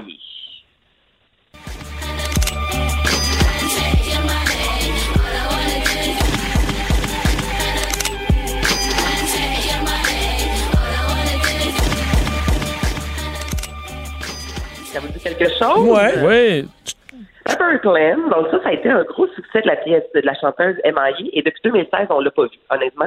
Elle a fait un court euh, documentaire, elle a fait deux, trois spectacles dans son coin, mais elle a vraiment été absente notamment des médias sociaux. Ça a été un gros buzz lorsque M.I.A. est sortie parce que c'est une fille qui faisait du rap, une connotation assez violente quand même dans sa musique par moment. Et euh, là, elle a publié une euh, vidéo, il y a même pas 24 heures de ça, et en dessous, il est écrit Nouvelle décennie, nouvelle M.I.A. Rejoignez-moi le 31 janvier. Donc encore là, le web a capoté. Si vous avez aimé M.I.A., on devrait avoir du nouveau matériel. Nouvelle chanson, une première en quatre ans. Donc on attend ça euh, cette semaine. Donc on a Claude Pelgag à Notre-Dame des Sept Douleurs et M.I.A. avec un nouvel album. Merci Anaïs. Ça fait plaisir. Et Vincent, euh, avant d'aller plus loin, euh, on a déjà un développement au cégep de Jonquière. Oui, euh, vous rassurez, la menace est terminée. En fait, euh, c'est euh, c'est un étudiant du cégep qui aurait fait des menaces euh, en personne, là, direct, concernant l'établissement. Alors, la, la police de Saguenay s'est euh, dépêchée en grand nombre autour du cégep. On a barricadé tout le monde, Euh, mais la personne serait présentement euh, ben, détenue et interrogée par les policiers. Alors, euh, l'événement est, euh, est Mais terminé. avait, mais avait juste dit des conneries et n'a pas déposé un objet grave ou quelque chose à quelque part. Semble, semble que non, mais on a pris la menace au sérieux. Mais on n'a pas le choix, dit-on.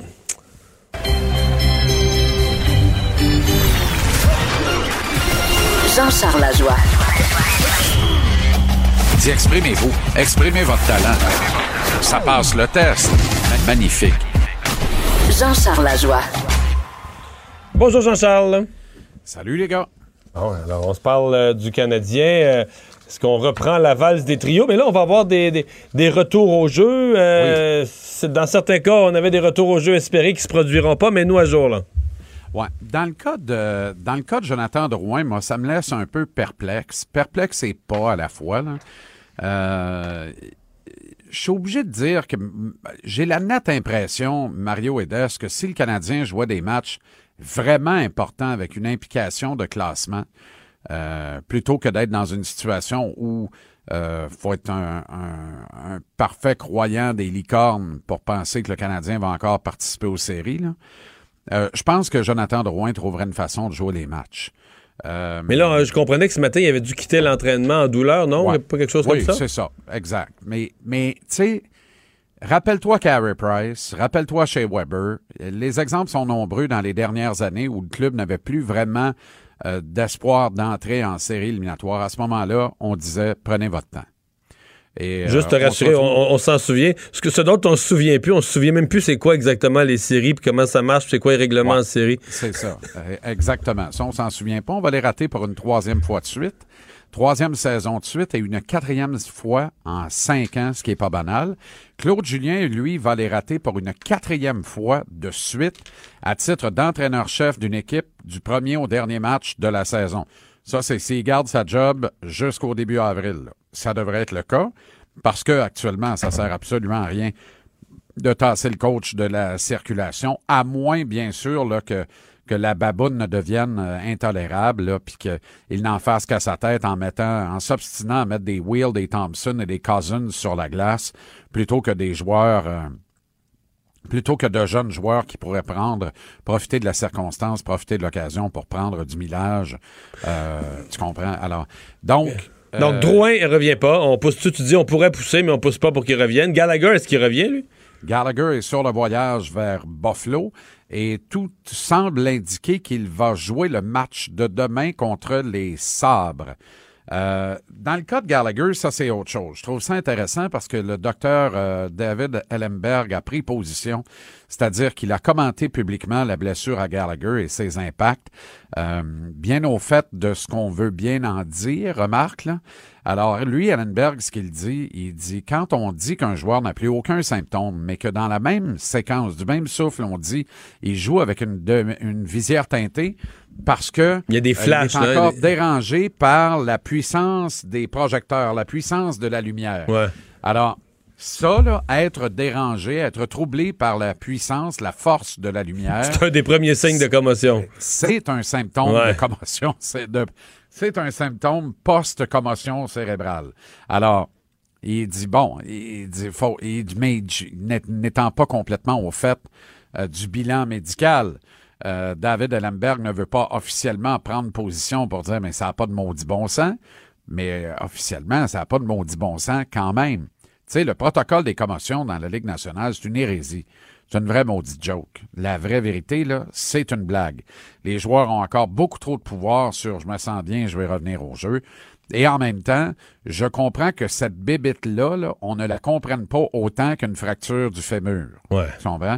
On semble. Et donc, Gallagher, euh, si c'est pas l'équipe qui met de la pression pour qu'il joue, ça veut dire que lui, il veut jouer. Ben, je pense pas que l'équipe met de la pression sur qui que ce soit. Honnêtement, surtout pas dans des circonstances actuelles où il n'y a pas d'enjeu. Il n'y a Ouais. pas d'enjeu actuellement. Là. Justement, il pourrait dire à, fait, il pourrait dire à Gallagher, repose-toi, t'as encore des, t'as encore des symptômes, on veut pas que tu joues. Ça veut dire que Ouais. Oui, mais là, si le protocole a été respecté, qu'il veut jouer, puis qu'il dit qu'il se sent bien, euh, puis que l'équipe médicale lui donne le feu vert, là, c'est un peu indécent Ouais. de le laisser à l'extérieur de l'alignement. Mais, mais c'est surtout indécent de ne pas avoir un protocole plus clair que ça, puis de ne pas faire attention aux petits gars plus que ça. Ça, c'est des gars qui, dans la quarantaine, vont avoir des symptômes à tous les jours, puis il va être trop tard pour regretter d'être revenu au jeu trop vite une coupe de fois. Donc, si Gallagher revient, est-ce qu'il revient sur le premier trio?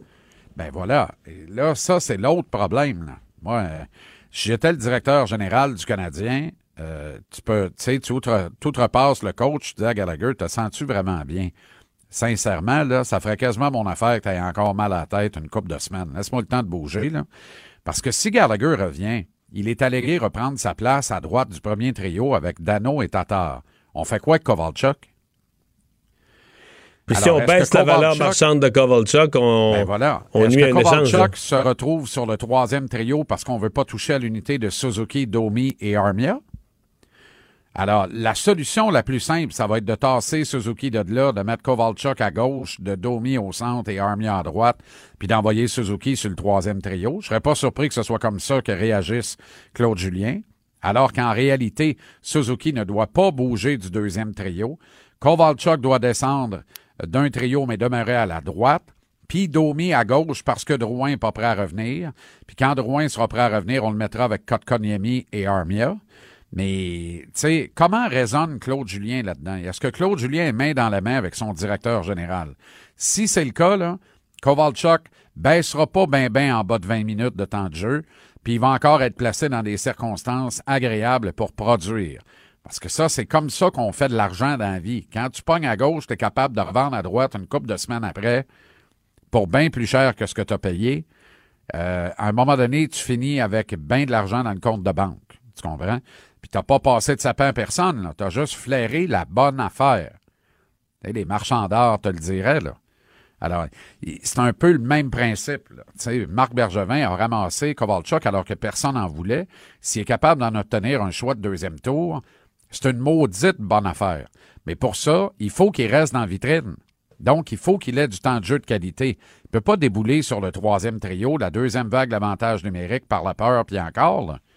Et de toute façon, c'est déjà un meuble dans ce vestiaire-là. Ça y a pris une semaine, Kovalchuk, là, et une coupe d'invitations au restaurant de groupe de joueurs quand c'était pas tout le groupe de joueurs après une défaite à Edmonton. Et là, là, vraiment, là, il a pris ses assises. Tu comprends? Fait que même pour le coach, il va être dur à tasser de là. Mais le coach doit coopérer avec le directeur général. Faire jouer les jeunes, laisser Kovalchuk dans la vitrine, le temps de trouver preneur. En même temps, tu peux pas faire subir de démotion trop trop à Max Domi non plus, parce que lui aussi est peut-être dans la vitrine. Tu as dit que je me suis fait pelleter avec ça hier. Oh là là là là là là. Ah oui? Ben oui, le monde est obnubilé par les 72 points de Max Domi l'an dernier et disent il y a de la toughness, il y a du caractère, il aime Montréal. Lui, tu lui donnes 36 millions pour 6 ans, puis tu le gardes ici. Eh boy, boy, boy, boy. Puis je comprends, là. Je comprends. Le public, il émet des commentaires à partir de ce qu'il a comme information. Maintenant, il y a plus profond que ça quand tu évalues un joueur de hockey, puis quand tu veux construire une équipe de. Et c'est sur ces principes-là, puis une foule d'informations que j'ai accumulées, ça et là, depuis euh, plus d'un an maintenant, que ça me permet vraiment de tourner ma veste, parce que j'étais de ceux qui au- au départ de la parade, en début d'automne, en disant Marc Bergevin doit pas attendre d'être pogné avec Domi en négociation de contrat l'été prochain, doit le signer tout de suite à long terme. J'étais littéralement sous le charme de la campagne d'autopromotion de Domi, son amour pour Montréal, sa présence au défilé de la fierté. Il était partout.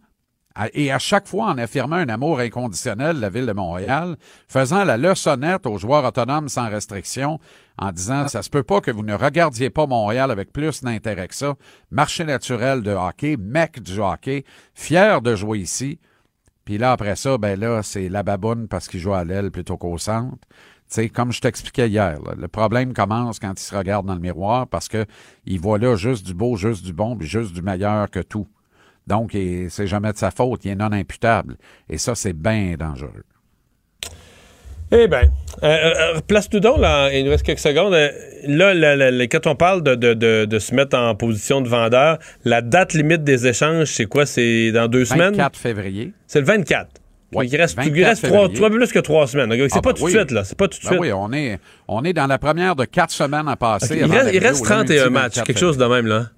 Pardon? Il, va- il reste 31 matchs. Il reste 31 Fait que matchs. ça va être long en bon Yann, parce que moi, je me sens comme s'il en restait 12. Tu comprends ce que je veux Ouais. dire? Je me sens Ben, comme si on est 12, déjà en Il train en de. reste 13, en fait, d'ici la date limite du 24 février, Mario. Ouais. Mais je veux dire, 31, là, quand Ouais. tu sais déjà que tu fais pas les séries, là.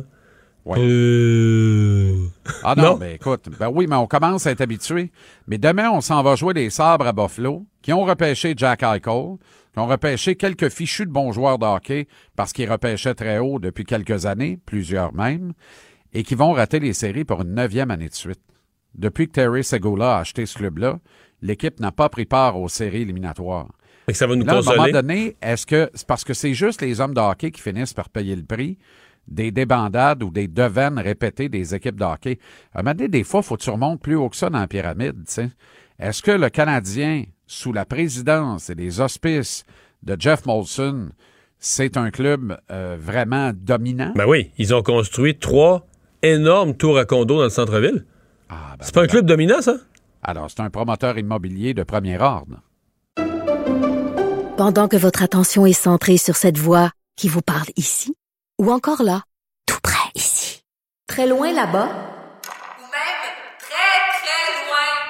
Celle de Desjardins Entreprises est centrée sur plus de 400 000 entreprises partout autour de vous. Depuis plus de 120 ans, nos équipes dédiées accompagnent les entrepreneurs d'ici à chaque étape pour qu'ils puissent rester centrés sur ce qui compte, la croissance de leur entreprise. Le retour de Mario Dumont, l'analyste politique le plus connu au Québec. Cube Radio. Autrement dit. C'est l'heure de parler auto. Bonjour, Myriam. Bonjour Mario, comment ça va? Ça va très bien. Alors, après l'or noir qui fut le pétrole pendant des années, Ouais. tu nous parles de l'or vert d'Hydro-Québec. L'or vert, puis on va s'entendre sur une affaire. On est tous extrêmement dépendants d'Hydro-Québec pour notre survie. T'sais, on peut voir à quel point on est précaire quand il y a des crises massives de panne d'électricité. Je serais curieuse de voir le pourcentage de personnes qui ont une génératrice chez eux. Est-ce que t'en as une, toi? Non. Non, Vincent? Non. Bon, ben, C'est drôle, J'ai hein? des chandelles. Non, mais c'est rare, les gens qui ont une génératrice. là. Chez nous, quand il a manqué d'électricité, euh, quoi, 24 heures, là, récemment? À peu près. Je pense que dans le quartier, y on entendait virer une génératrice, là, genre euh, du monde vraiment à leur affaire, là, puis qui prévoit tout. Il y avait une Oh, génératrice. des gens dans- qui ont un chalet aussi, c'est sûr que. Peut-être, là. Ouais, mais entre 4 à 6 000 pour une bonne génératrice, pas tout le monde qui a ça. là. Non, mais c'est extrêmement cher pour quelque chose que tu vas peut-être te servir une fois par décennie. Oui. Faut que tu sois plus que prévoyant, là. Mais là où je veux vous amener, c'est vraiment sur l'ampleur du développement des superstations du circuit électrique et du réseau flot d'Hydro-Québec. Donc, comme la grosse majorité des gens conduisent encore une voiture à essence, je vous décris un petit peu c'est quoi une superstation. C'est quatre grosses bornes de recharge de 50 kW. Là où ça vous prend à peu près de 1 à 3 heures de temps de recharge selon le modèle et la batterie que vous avez. Donc, dans les nouvelles les plus récentes qui datent du 20 décembre dernier, on comptait 2300 bornes de recharge publique et 300 qui offrent la fameuse recharge rapide à 400 volts où on parle plus de 12 à 30 minutes de recharge. Ça fait plus de sens. Le réseau Hydro-Québec, c'est le plus important, évidemment. Mais est-ce que vous Parce savez... que trois heures de recharge, là, faut que tu mettes ça dans le cours d'un motel. Là. Faut que tu dormes. Là. Ben, tu... Tu peux même pas prendre un repas. Là. Mettons que ton café est long. Ouais. Ouais, vraiment. Mais est-ce que vous saviez que c'est interdit de revendre de l'électricité au Québec? La société d'État Ah oui? Oui, la, la société d'État stipule qu'il n'y a pas de tarification reliée directement à l'électricité carburant en ce moment. Donc, le marché concurrent est cadenassé. Le réseau des En bornes... d'autres termes, seul Hydro peut nous vendre de l'électricité. Exactement. Et En d'autres termes, si toi, tu te faisais, maintenant qu'une grosse pile solaire, une gros, des gros panneaux solaires, tu te faisais ta propre station de recharge, non, non, non. non. c'est pas permis. Euh, non, vraiment Bizarre, pas. ça. Ben oui, mais c'est c'est surtout le fait que c'est une société d'État qui contrôle vraiment la province et euh, le Canada aussi à 45% du contrôle de l'électricité. Mais le réseau de bornes concurrents à ceux d'Hydro-Québec, on parle de Sun Country Highway. Il y a aussi les nouvelles bornes de Petro-Canada qui sont les joueurs dans la transcanadienne électrique. Le réseau Tesla qui fonctionne juste avec les véhicules Tesla modèle S, X et 3. Le réseau EV Duty, juste pour nommer ceux-là, on vous vend pas d'électricité. On vous vend un stationnement, des fournitures d'électricité et on a le droit de vous vendre du temps de recharge. Puis on vous facture en conséquence. Donc, on vous vend pas de kilowattheure calculé précisément parce qu'il faut faire du profit. OK, on, on te vend un temps de recharge. Ça, on a le droit. On- Ça, c'est pas de l'électricité. Tout à fait le droit. Ah, OK. Ah ouais. Donc, le même principe que nos comptes d'électricité à la maison, Hydro a déjà commencé à faire popper des hausses de tarifs à la borne. Le 9 janvier dernier, ça fait juste trois semaines de ça, là. On parle de 11,50 de l'heure à 11,78. Là, vous allez me dire, calme-toi, fille, on mourra pas pour 28 cents. Je comprends ça, là aussi. Mais ça m'amène à vous parler du projet de loi 34. Donc, juste avant les fêtes, le 8 décembre dernier, il y en a plusieurs qui redoutaient ça, puis avec raison, mais ça a été adopté. Ce que ça veut dire, c'est qu'Hydro-Québec aura pu à faire approuver ces investissements ni à estimer leur, leur impact sur les tarifs d'électricité. Et ça stipule aussi qu'Hydro-Québec euh, n'aura pu à faire approuver ces hausses de tarifs annuellement par la Régie de l'énergie. La société va faire un bilan tous les cinq ans juste pour une analyse de ces Mais en même temps, on peut pas faire de hausse supérieure à l'inflation. Ils sont limités à l'inflation. C'est ça la contrepartie. là. La contrepartie, c'est qu'ils vont ben, notre prochaine facture va avoir un crédit. Oui. Oui. Puis après ça, mais effectivement, si l'inflation augmente, puis que Hydro techniquement aurait pas eu besoin, avait pas eu besoin d'une, s'il avait pas eu besoin d'une hausse aussi grande, Mm-hmm. Ils vont pouvoir l'appli- ils vont pouvoir aller jusqu'à l'inflation. Si l'inflation est 2% puis Hydro aurait juste besoin d'un pour cent, mais ils vont pouvoir nous charger deux quand même. Mais on fait quand même passer la bouchée de sandwich en disant que c'est une simplification des tarifs, mais c'est plutôt une augmentation du contrôle des actifs. On tasse les lunettes de surveillance de la Régie de l'énergie quand même là-dessus. Donc, Hydro aura pu à justifier ces hausses, de, hausses de tarifs. Donc, en plus de faire fonctionner nos maisons, Hydro prend le contrôle de l'ADN de nos déplacements. Euh, Donc, ta voiture électrique, peu importe où tu te plugues, c'est quand même Hydro qui ramasse le coulis sur le Mm. gâteau au fromage. Mais c'est, quand même juste 1% de la population, Ouais, pour l'instant. pour l'instant. Pour l'instant.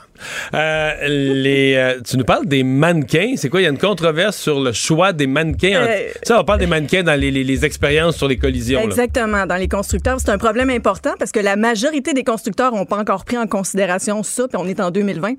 Donc, les fameux mannequins qui servent aux tests anti-collision sont fabriqués en grosse majorité avec une morphologie masculine. Donc, l'ergonomie, les systèmes de sécurité de voiture sont fabriqués en fonction du corps d'un homme, sachant que Mais les... c'est logique, on est plus fragile? Non, non, non. Mais Hey, le garde quand on a une grippe. Non, non. Mario, je mot, mais là, non. Quoi? Arrête-moi ça. Quand on a une grippe, on est bien plus magané. Ça doit être vrai pour un accident d'auto aussi. Je me retiens en ce moment. OK. Donc, sachant que les femmes sont 73% plus à risque de subir des blessures graves et mortelles à cause de ça. Puis en 2011... En plus, les femmes conduisent mieux, au moins d'accidents. Bon. Et Les raisons s'accumulent pourquoi il faut protéger plus les hommes, non? Seigneur Dieu. OK. Donc, Mais quoi? Mais c'est des mots doux. là. Ben oui. Oui, pour la Mais non, femme. mais Ils qu'est-ce sont- Vous êtes plus responsable. Les femmes sont plus responsables, Ouais. conduisent mieux. c'est parce que je sens le sarcasme en arrière de Les ça. hommes sont plus souffrants quand ils sont malades. Je continue. En 2011, les États-Unis introduisent des mannequins féminins pour les tests anti-collision, puis ça fait juste 9 ans de ça. Là.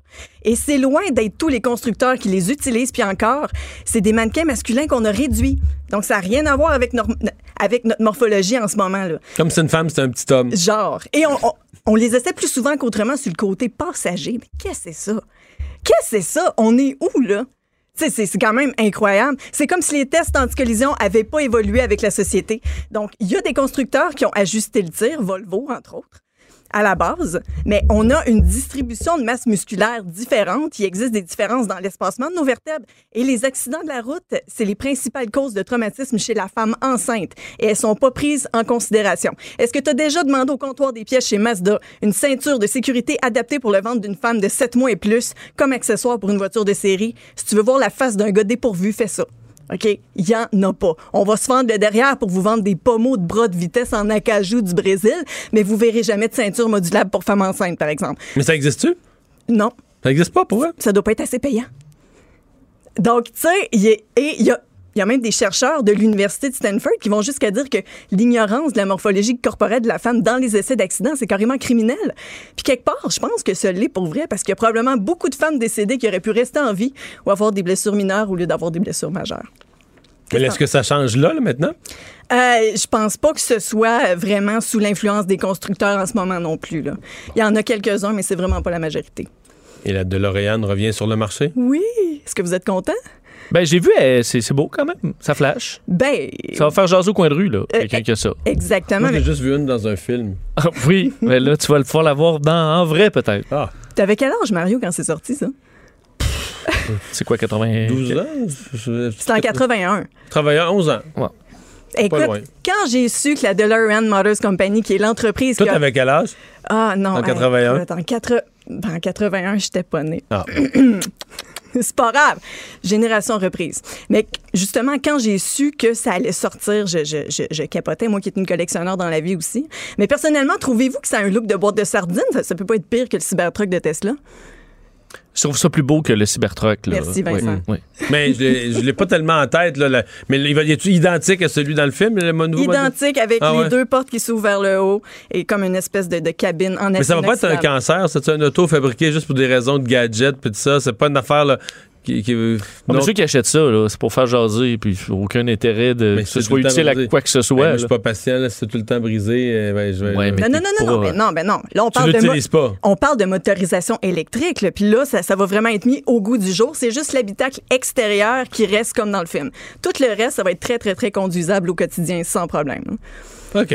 Ça va, coûter, ça va coûter combien, on sait-tu ça? Euh, c'est c'est pas encore sorti les prix, j'imagine que ce sera pas donné. Mais personnellement, j'étais un petit peu, j'étais un petit peu déçu, qu'il n'y ait pas de convecteur temporel, qu'on puisse pas l'alimenter avec des vieilles canettes de Garstite, des plures de patates. Hmm. Et ça va à combien de miles à l'heure? Eh, On Seigneur, on sait pas encore. Probablement beaucoup. Ben, sûrement. Si on suit au modèle. Merci, Myriam. Merci. Le buzz de Vincent Dessureau. Mais avant d'aller au buzz, euh, il y a une Air Canada qui avait une nouvelle. Oui, euh, à Air Canada, on vous disait en début d'émission qu'on suspendait plusieurs vols vers la Chine, mais finalement, c'est tous les vols euh, vers euh, Beijing et Shanghai. En fait, Air Canada euh, fait euh, normalement 33 vols par semaine euh, en, en fait, direction de la Chine là, pour de, de Vancouver, Montréal et Toronto. Alors, on annonce que pour l'instant, tout est arrêté. Euh, en fait, il y aura un dernier départ aujourd'hui et un dernier arrivé demain. Euh, et qui en- emboîte le pas la- et surtout, c'est qu'on on- on arrête jusque, fait, pour un certain temps, jusqu'à la fin de février. C'est déjà annoncé, on arrête jusqu'à la fin février. Oui. Donc, il emboîte le pas British Airways, Lufthansa. Air France, euh, ce midi, là, Air France continuait, disait maintenir ses vols. On est encore là, mais euh, je te dirais qu'il y a beaucoup de compagnies maintenant qui réfléchissent parce que, euh, entre autres, on voyait American Airlines, euh, les vols de Los Angeles vers Shanghai et Beijing jusqu'au. donc, vont, vont arrêter jusque même en mois de mars. As-tu pensé? Là, on commence à, à saisir l'ampleur économique. Là. Ben oui, parce que Cathay Pacific, euh, donc la compagnie de Hong Kong aussi, ont réduit là, de façon importante le nombre de vols. Air Seoul, euh, Indonesian, là, bon, euh, aussi des, avions, des avions qui se déplacent plus, c'est des centaines de, de, de- de- passagers dans chacun.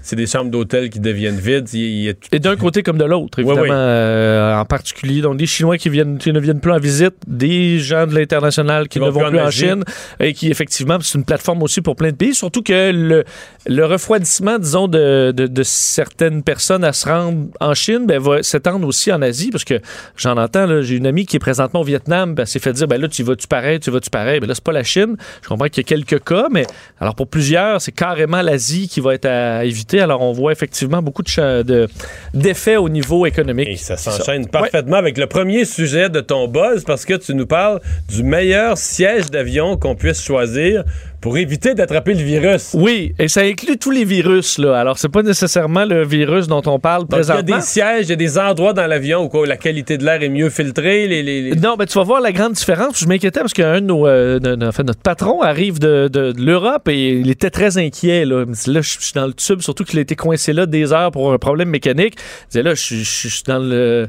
il peut y avoir des virus partout. Je suis pogné dans un tube avec 300 personnes, c'est pas l'idéal.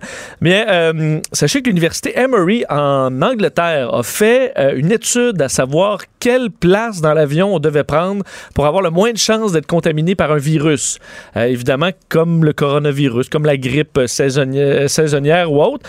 Alors, euh, ils ont fait des modèles informatiques et compagnie pour en arriver à la conclusion que il faut être idéalement pas au milieu de l'avion. Milieu de l'avion, c'est là qu'il y a le plus. Fait que tu as le taux le plus élevé de gens qui se promènent. C'est logique. là. Bon. Et euh, alors, on comprend pas au milieu et au hublot. Alors, premier tiers, dernier tiers, au hublot. Au hublot, donc c'est côté hublot. Côté hublot. T'es mieux d'être là que dans l'allée. Oui, parce que dans l'allée, encore là, T'es pogné dans ton petit coin le long du mur. Oui, mais c'est ça qui te protège. C'est que euh, on dit sur le bord de l'allée, évidemment, il y a des gens qui se promènent. Alors, tu peux avoir naturellement plus de contact avec quelqu'un qui euh, est malade, qui va en plus s'en aller aux toilettes plus souvent pour se moucher, euh, pour faire 36 choses. Et on dit que dans les vols de 3, parce qu'on a étudié des vols de 3 à 5 heures, et on dit qu'en général, les gens sur le bord de l'allée se lèvent au moins dans 40% des cas, là, sur un vol de 3 à 5 heures pour aller aux toilettes. 24% fait 1 sur 4, plus de plus de plus d'une fois vont se lever, mais les gens sur le hublot, presque tous, dans des vols plus Pas courts, trop on compare ouais. que 5 heures, même ton 3 heures, 3, 4 heures, les gens sur le hublot ne bougent pas.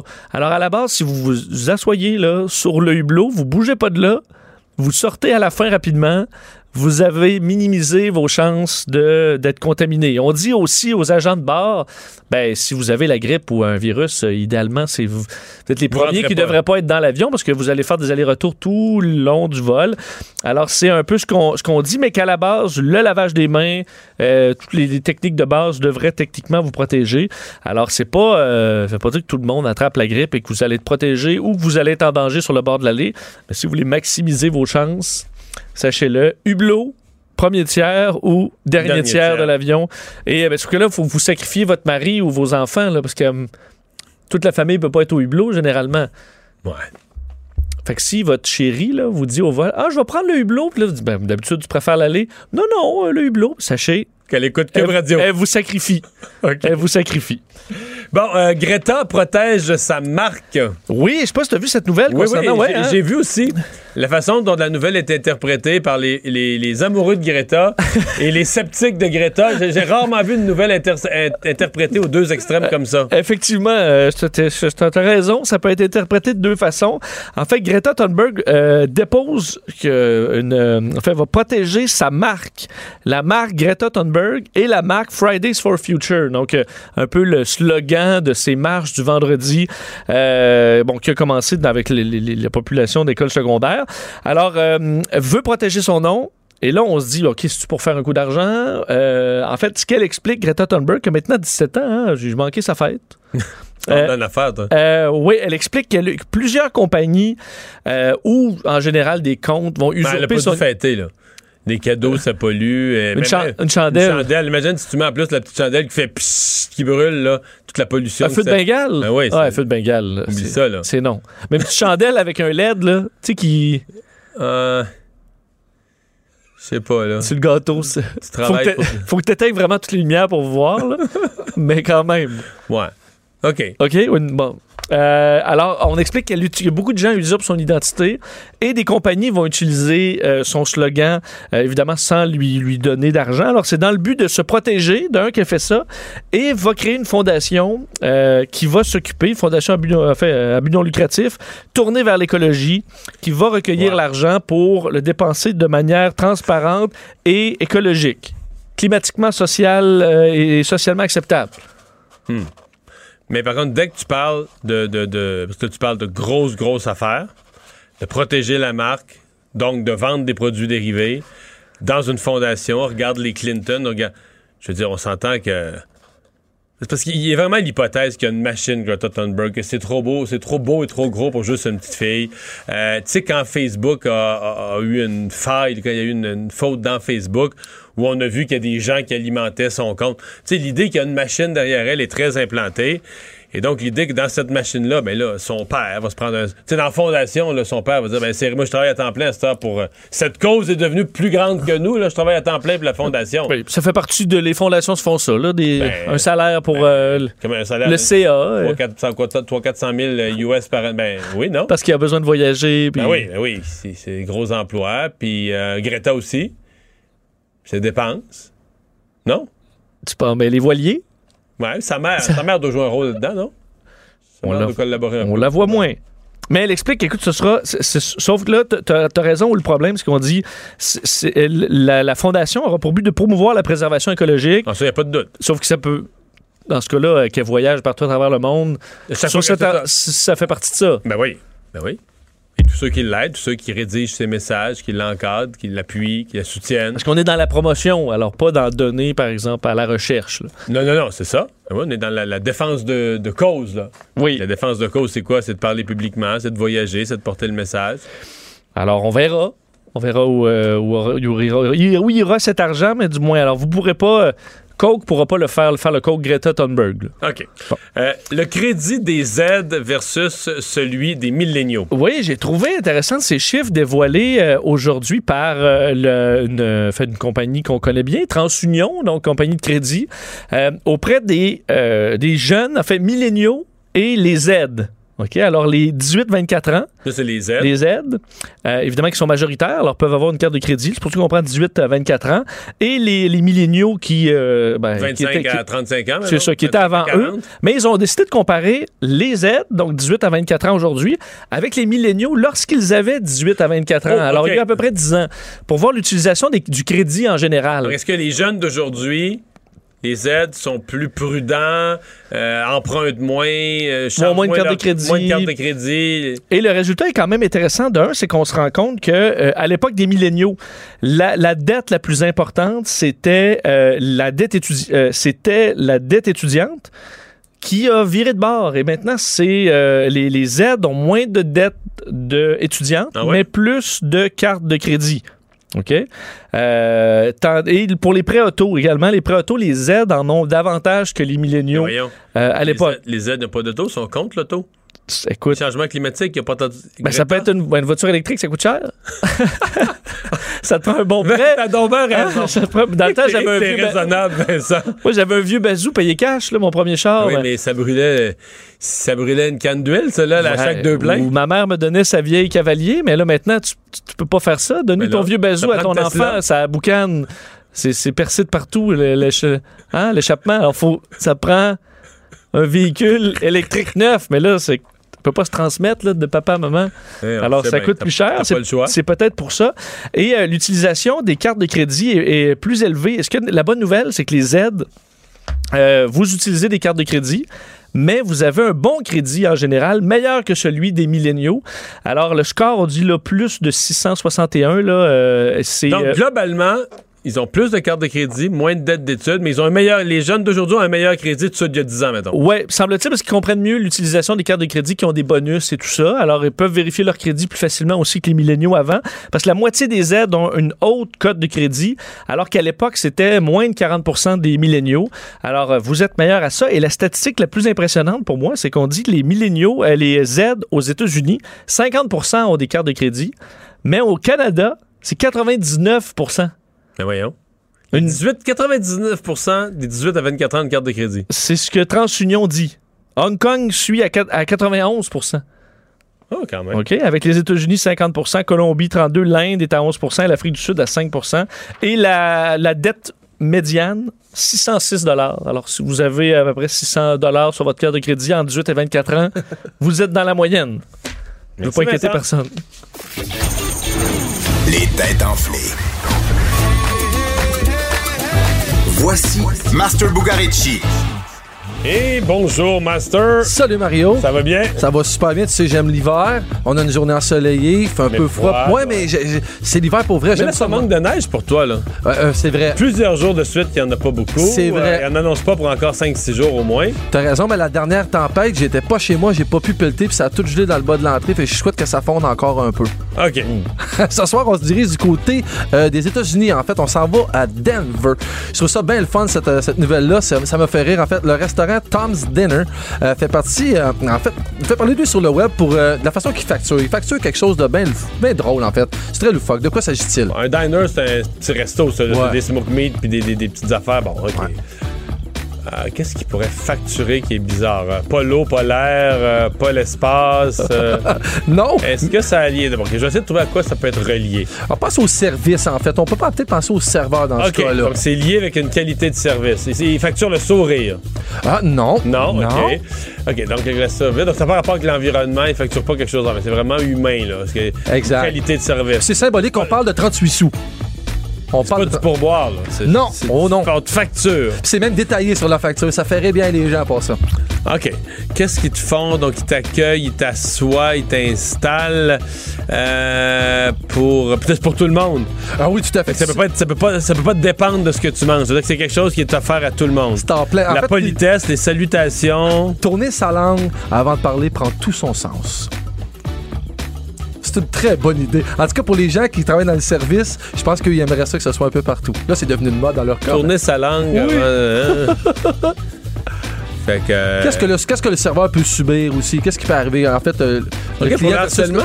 Pas, pas tant, pas tant, mais euh, plus léger, beaucoup plus léger. Pour euh, ben je sais pas mais le, le- le serveur le, le restaurant charge Qu'est-ce qui pourrait, en fait, qu'est-ce qui pourrait tomber, évidemment, à part les côtés euh, pas polis, pour, pour avoir oublié de dire merci pour avoir oublié Non, mais on, on est dans, le- on est dans le très léger. Toi, Vincent, que, que- ton conseil qui est dans le service, là. Ouais. Les trucs qui énervent le plus les serveurs. Il y a des trucs qui énervent les serveurs, en fait. Ok, donc là tu donnes un indice c'est quelque chose qui énerve les serveurs Ouais, mais à, la- à la longue, qui peut arriver euh, à, à tomber sur les nerfs. les questions pour vos questions Oui, en fait, on parle de questions idiotes. Toutes les questions idiotes, ça fait plus de 20 ans, en fait, que ce restaurant, euh, ce restaurant-là fait ça. Il charge 38 sous par question stupide posée au serveur. Ce qui est devenu une mode. Mario, on est rendu, tu sais quoi? On est rendu à un point où les gens vont à ce resto-là et sont fâchés quand ils sont pas facturés. Les gens font Parce que je vais t'en prendre pour 5 piastres, des conneries mettre. Ouais, ou je sais pas, la façon de la cuisson. Poser des questions que- qu'on devrait tous savoir, que les, que les serveurs sont tannés de répondre aux moi j'ai un ami qui est un, un habitué de Cube Radio là, qui nous écoute probablement qui euh, pose toujours comme question le poulet y a-t-il une sauce? Euh, peu importe la réponse Euh, le bœuf euh, le bœuf il vient-tu avec des carottes? Peu importe la réponse ok d'abord je vais prendre le poisson Ah, pour vrai? il, se, il se ferait charger à peu près 76 sous. Ce soir, à l'émission à 17h, Oui. avec Vincent Labarre, Vanessa Dessiné et Richard Martineau, on parle d'activisme et de protection des animaux. Je pense que ça va brasser. on écoute ça Pendant que votre attention est centrée sur cette voix qui vous parle ici, ou encore là, ici, très loin là-bas, Celle de Desjardins Entreprises est centrée sur plus de 400 000 entreprises partout autour de vous. Depuis plus de 120 ans, nos équipes dédiées accompagnent les entrepreneurs d'ici à chaque étape pour qu'ils puissent rester centrés sur ce qui compte, la croissance de leur entreprise. Le retour de Mario Dumont. Parce qu'il ne prend rien à la légère.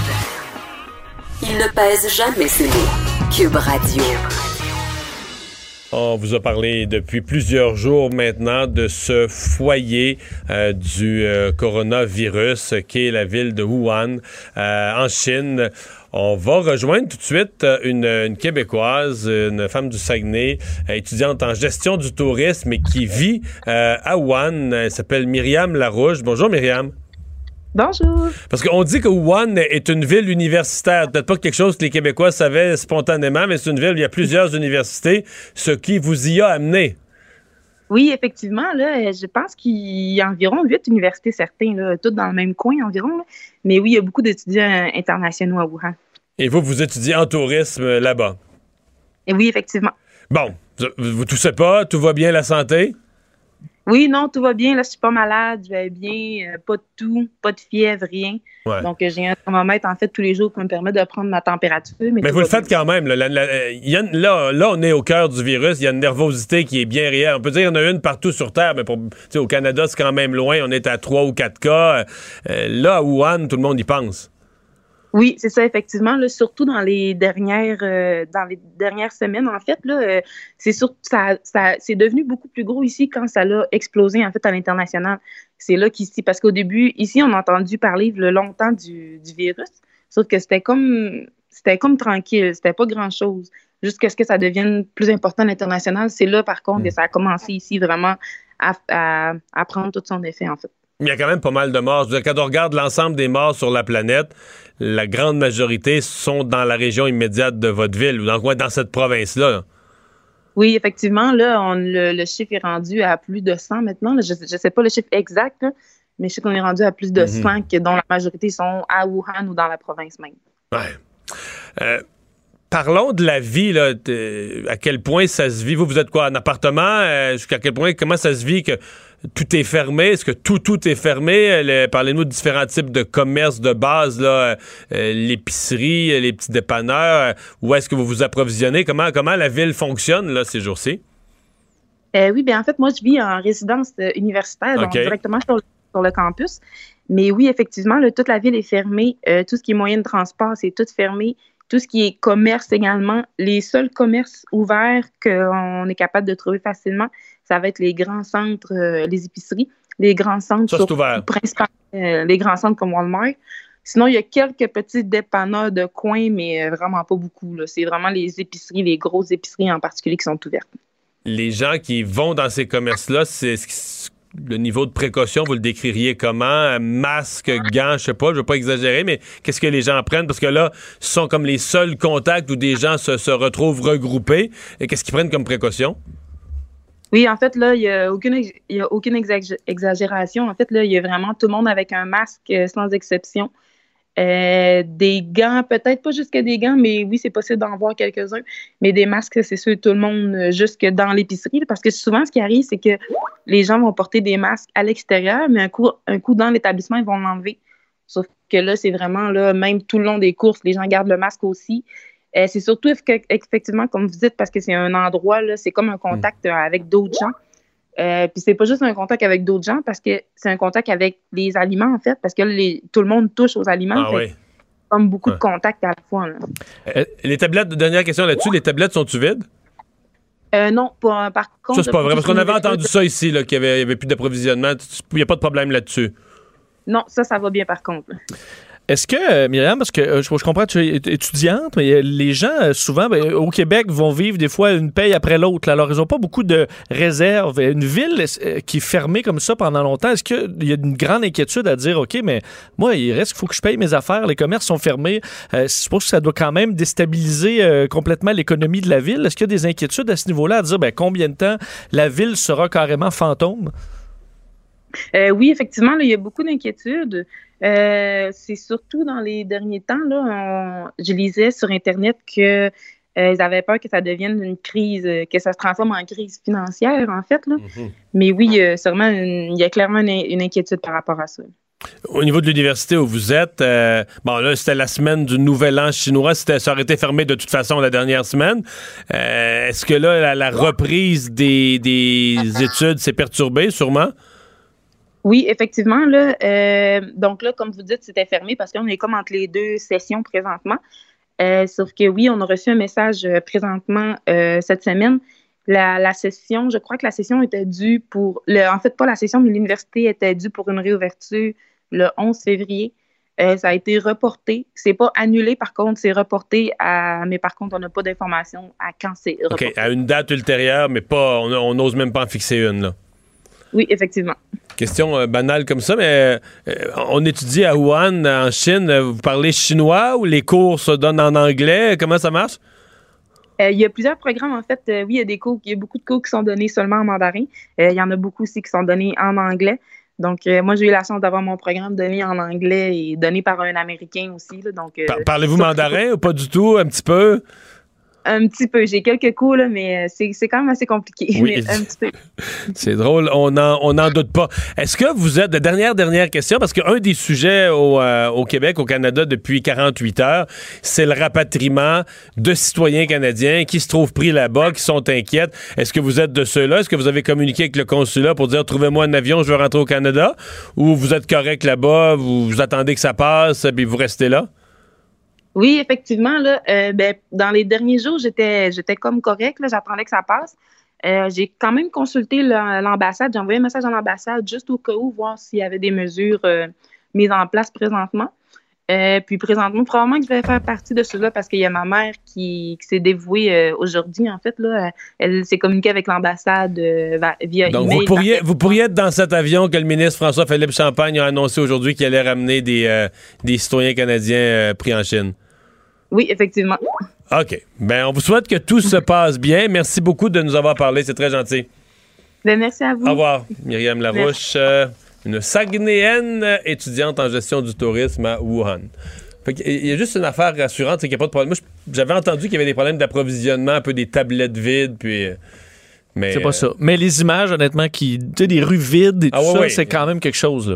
Mais tout est fermé, elle nous le dit. là. Plus de transport, plus d'université, plus d'école, puis. Euh, tu vas à l'épicerie une fois de temps en temps, puis tu restes chez vous. C'est aussi simple que ça. On s'arrête dans un instant. On parle aux deux patrons, celui de la capitale, compagnie d'assurance, et celui de SSQ Assurance. Ils ont annoncé leur fusion ce matin. Pendant que votre attention est centrée sur vos urgences du matin, vos réunions d'affaires du midi, votre retour à la maison ou votre emploi du soir, celle de Desjardins Entreprises est centrée sur plus de 400 000 entreprises à toute heure du jour. Grâce à notre connaissance des secteurs d'activité et à notre accompagnement spécialisé, nous aidons les entrepreneurs à relever chaque défi pour qu'ils puissent rester centrés sur ce qui compte, le développement de leur entreprise.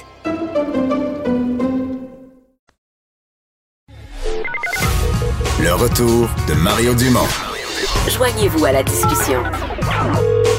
Appelez ou textez 187 Cube Radio. 1877 827 2346. Alors, c'est une nouvelle économique d'importance. Ça a été annoncé en début de journée. La capitale et la SSQ, deux grandes compagnies d'assurance québécoises qui fusionnent. On parle de, consolidation dans ce secteur euh, compétitif. compétitif pardon. Euh, ben, les deux euh, présidents sont avec nous. Jean Saint-Gelais, qui est président du conseil d'administration et chef de la direction de la capitale, et Jean-François Chalifou, euh, PDG d'SSQ Assurance. Bonjour à vous deux. Bonjour. Bonjour. bon, je, lance la question aux deux. La première question va être aux deux, mais euh, pourquoi, pourquoi cette consolidation? Pourquoi le nouveau joueur ressort plus fort? Ben, ce regroupement-là, là, c'est la conséquence directe d'une volonté euh, commune. Donc, c'est Jean-François qui parle d'une volonté commune euh, de la part de nos, de nos deux organisations de demeurer cons- concurrentielles et aussi de consolider euh, un siège social euh, fort euh, ici euh, à Québec, au Québec. C'est important pour nous. Ouais. Euh, euh, Corrigez-moi, la, la est-ce que les deux compagnies avaient le même statut? Parce que là, vous allez peut-être rire de moi, j'avais l'impression que la capitale était comme une compagnie privée, la SSQ davantage une mutuelle initialement euh, de, de syndiqués, euh, qui ont créé une compagnie d'assurance mais à partir de, de syndiqués. Je me trompe? C'est-tu vrai, à moitié vrai? Ben écoutez, euh, c'est pas tout à fait vrai. En fait, et la capitale et SSQ, nous sommes deux mutuelles qui ont été créées il y a presque 80 années, 75, OK. 80, 80 ans, par l'administration publique euh, à Québec, au Québec. Et nous sommes encore aujourd'hui deux mutuelles. euh, donc les deux ont le même statut. Tout à fait. OK. Tout à fait. Puis, puis ça demeure. Ça, on va rester des mutuelles. Une fois regroupées, on va être une grande mutuelle, la plus grande au Canada. La plus grande au Canada. Euh, Parlez-nous du secteur, là, euh, M. Saint-Gelais. Parlez-nous du, secteur, de l'importance d'être plus gros. Pourquoi se regrouper? Parce qu'en même temps, le client peut se dire, ben, quand ça se regroupe, moi, je, perds de la concurrence. je perds des joueurs différents qui vont peut-être qui pourraient me faire une proposition. Non, écoutez, bien au contraire, euh, dans le milieu dans lequel on vit, dans l'industrie dans laquelle on vit, euh, on fait face à plusieurs défis, puis la taille est très importante. On a à investir de manière de plus en plus incroyable en technologie, virage numérique, tout ce que vous voulez. La recherche de main-d'œuvre qualifiée des talents, c'est de plus en plus un défi ici. En plus de ça, euh, les capitaux réglementaires que l'AMF exige sont toujours plus élevés. Et nos clients, quand ils font affaire avec nous aujourd'hui, ils veulent une expérience comme s'ils faisaient affaire avec Apple, Amazon, Google et autres. Hmm. Alors, on a besoin d'investir, on a besoin de se diversifier euh, dans ce qu'on fait. Puis, on ne peut pas se permettre à long terme. On est deux entreprises en très bonne santé financière, il n'y a pas de risque, on fait pas ça parce qu'on on est mal pris. Mais si on fait rien à long terme, euh, on risque d'avoir des difficultés à, à compétitionner et à livrer le meilleur produit possible à nos clients. On fait, on- si on continue à faire tout en double, les technologies en double, chercher la main-d'œuvre en double, à long terme, ça serait plus, plus difficile. Alors, on prend des- une approche proactive pour être pertinent longtemps, assurer la pérennité d'une entreprise comme la, d'entreprises comme les nôtres, maintien du siège social au Québec, à Québec, puis la pérennité des emplois à long terme. Monsieur Chalifou, euh, la, la, la, la ribambelle des questions plates, là. comment ça va s'appeler, dans quel délai ça va se faire? Parce que là, vous annoncez ça ce matin, euh, ça va devenir une seule organisation. Euh, pour le client qui a une police de l'un, de l'autre, ça change quoi? Et on va lui annoncer comment au client et quand, euh, le statut de sa nouvelle police, etc., etc. La, la mécanique de tout ça, mais vu du point de vue du client, là. C'est pas une question plate euh, du tout. C'est une excellente question. Euh, en fait, là, pour l'instant, il n'y a aucun changement. C'est important là, de le mentionner pour euh, l'ensemble euh, de nos de nos clients, de nos membres. Euh, il faut prendre le temps de bien faire les choses. Donc, nous préparons. Ce que nous annonçons, le, regroupement n'est pas encore effectif. Il y a plusieurs étapes à franchir avant qu'il ne le soit. Et lorsque le regroupement là, sera effectif, à partir de ce moment-là, nous déclencherons les phases d'intégration et graduellement, là, les clients, euh, l'état des, des projets technologiques, verront leur police convertie vers la nouvelle société. Donc, nous honorerons nos contrats d'assurance, nos couvertures, nos primes d'ici là. Et euh, nous, euh, dès maintenant, nous amorçons là, aujourd'hui même, nous avons euh, mandaté une firme spécialisée en identité de marque pour nous accompagner dans un projet inclusif visant à, identifier une nouvelle euh, identité de marque. nous date, ouais? adopterons une nouvelle marque. OK, donc il y aura une nouvelle marque, mais on sait pas que ça, ça pourrait être euh, un des deux noms actuels ou ni un ni l'autre, puis on va vers un troisième nouveau nom, on ne sait pas. C'est important de préciser aujourd'hui que nous créons une nouvelle entreprise euh, par ce projet-là. Donc, ça- il y aura assurément un nouveau nom. Un Ça, nouveau on nom. ne retient pas l'un des deux. OK. OK, ça c'est clair. Euh, à- vous êtes-vous donné une date à laquelle, justement, là, là, là, on, on continue avec les polices de la capitale, les polices d'SSQ, ceux qui en ont déjà. Euh, vous êtes-vous donné une date à laquelle vous dites, là, on aura, on aura ce nouveau nom, on sera, on aura un cahier de propositions avec une grille tarifaire de la nouvelle entreprise unique et on sera prêt à faire signer des contrats sous le nom de la nouvelle entreprise. Euh, je sais pas, est-ce que c'est pour l'été prochain? Est-ce que c'est 1er janvier 2021? Est-ce que vous avez un horizon dans le temps? Ben, nous visons avoir à- à adopter un nouveau nom là, euh, d'ici la fin de l'année, là, plutôt vers la, vers la fin de l'année. Euh, par la suite, euh, ben là, ce sera en fonction du plan d'intégration là, qu'on est en train de parfaire. euh, que les, OK. euh, C'est pas donc, c'est- matin, C'est une là. intégration qui se fera sur deux, trois, quatre ans, dépendamment des secteurs d'activité, de la taille de nos différents euh, secteurs d'activité. Donc, c'est pas pour demain. là. Euh, Aujourd'hui, là, ce qu'on on tient à rassurer nos clients, on veut pas perturber nos opérations.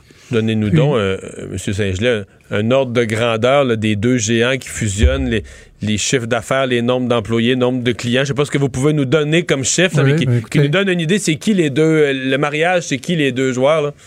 Oui, écoutez, le, le regroupement de la capitale avec SSQ, ça va donner une entreprise de 4700 employés, 3,5 millions de membres qui nos clients. Euh, on est une des mutuelles, donc... Ça va être quasiment la moitié de la population du Québec qui va être client. C'est beaucoup, beaucoup de monde. Ensuite, euh, 20 milliards d'actifs sous gestion. On gère des actifs pour des clients. On a 20 milliards d'actifs sous gestion regroupés. 5 milliards de revenus de primes annuellement. Euh, et puis, on va être les premiers en assurance collective euh, au Québec. Euh, les quatrièmes, les troisièmes au Canada. Les troisièmes en assurance de dommages au Québec et les 13e au Canada. C'est en assurance individuelle, on va être les sixièmes au Québec, septième au Canada. Et puis, je tiens à mentionner également, pour nous, c'est un bon projet. Vous avez parlé des échéanciers. Il y a des étapes à franchir avant de mettre la clé à on, si on peut dire, là, pour les opérations. Ces étapes-là, c'est d'avoir le- les approbations des autorités réglementaires et, euh, et des élus. On a besoin de l'approbation du Bureau de la concurrence du Canada, de l'Autorité des marchés financiers, du ministre des Finances du Québec. Et on a besoin que l'Assemblée nationale du Québec approuve les modifications Ouais. qu'on veut, qu'on veut faire aux deux lois qu'ils nous ont créées. On, Nous- on- on vient d'entendre cette liste-là, là, on comprend qu'il y a- il y, a des mois. faut compter quelques mois. là. On espère, on, espère pouvoir débuter les opérations euh, avant que l'été commence. Ben, on vous remercie tous les deux. C'est très gentil d'avoir pris le temps tous les deux de, de- de vous joindre à cette discussion très informative. Merci d'avoir été là. Merci de nous avoir accueillis. Au revoir. Donc, on avait le président de la capitale et le président de SSQ Assurance.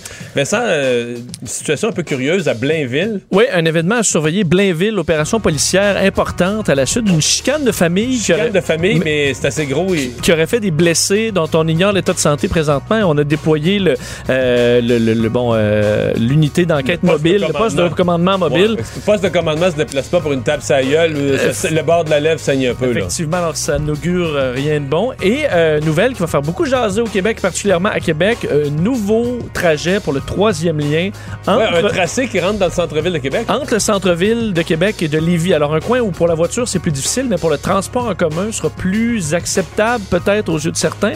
On verra les réactions à la suite de ça. Parce que le troisième lien devient un projet vert tel que promis. C'est la question. Merci Vincent. Merci à vous d'avoir été là. Cette émission est maintenant disponible en podcast. Rendez-vous dans la section balado de l'application ou du site cube.radio pour une écoute sur mesure en tout temps. Cube Radio, autrement dit. Et maintenant, autrement écouté.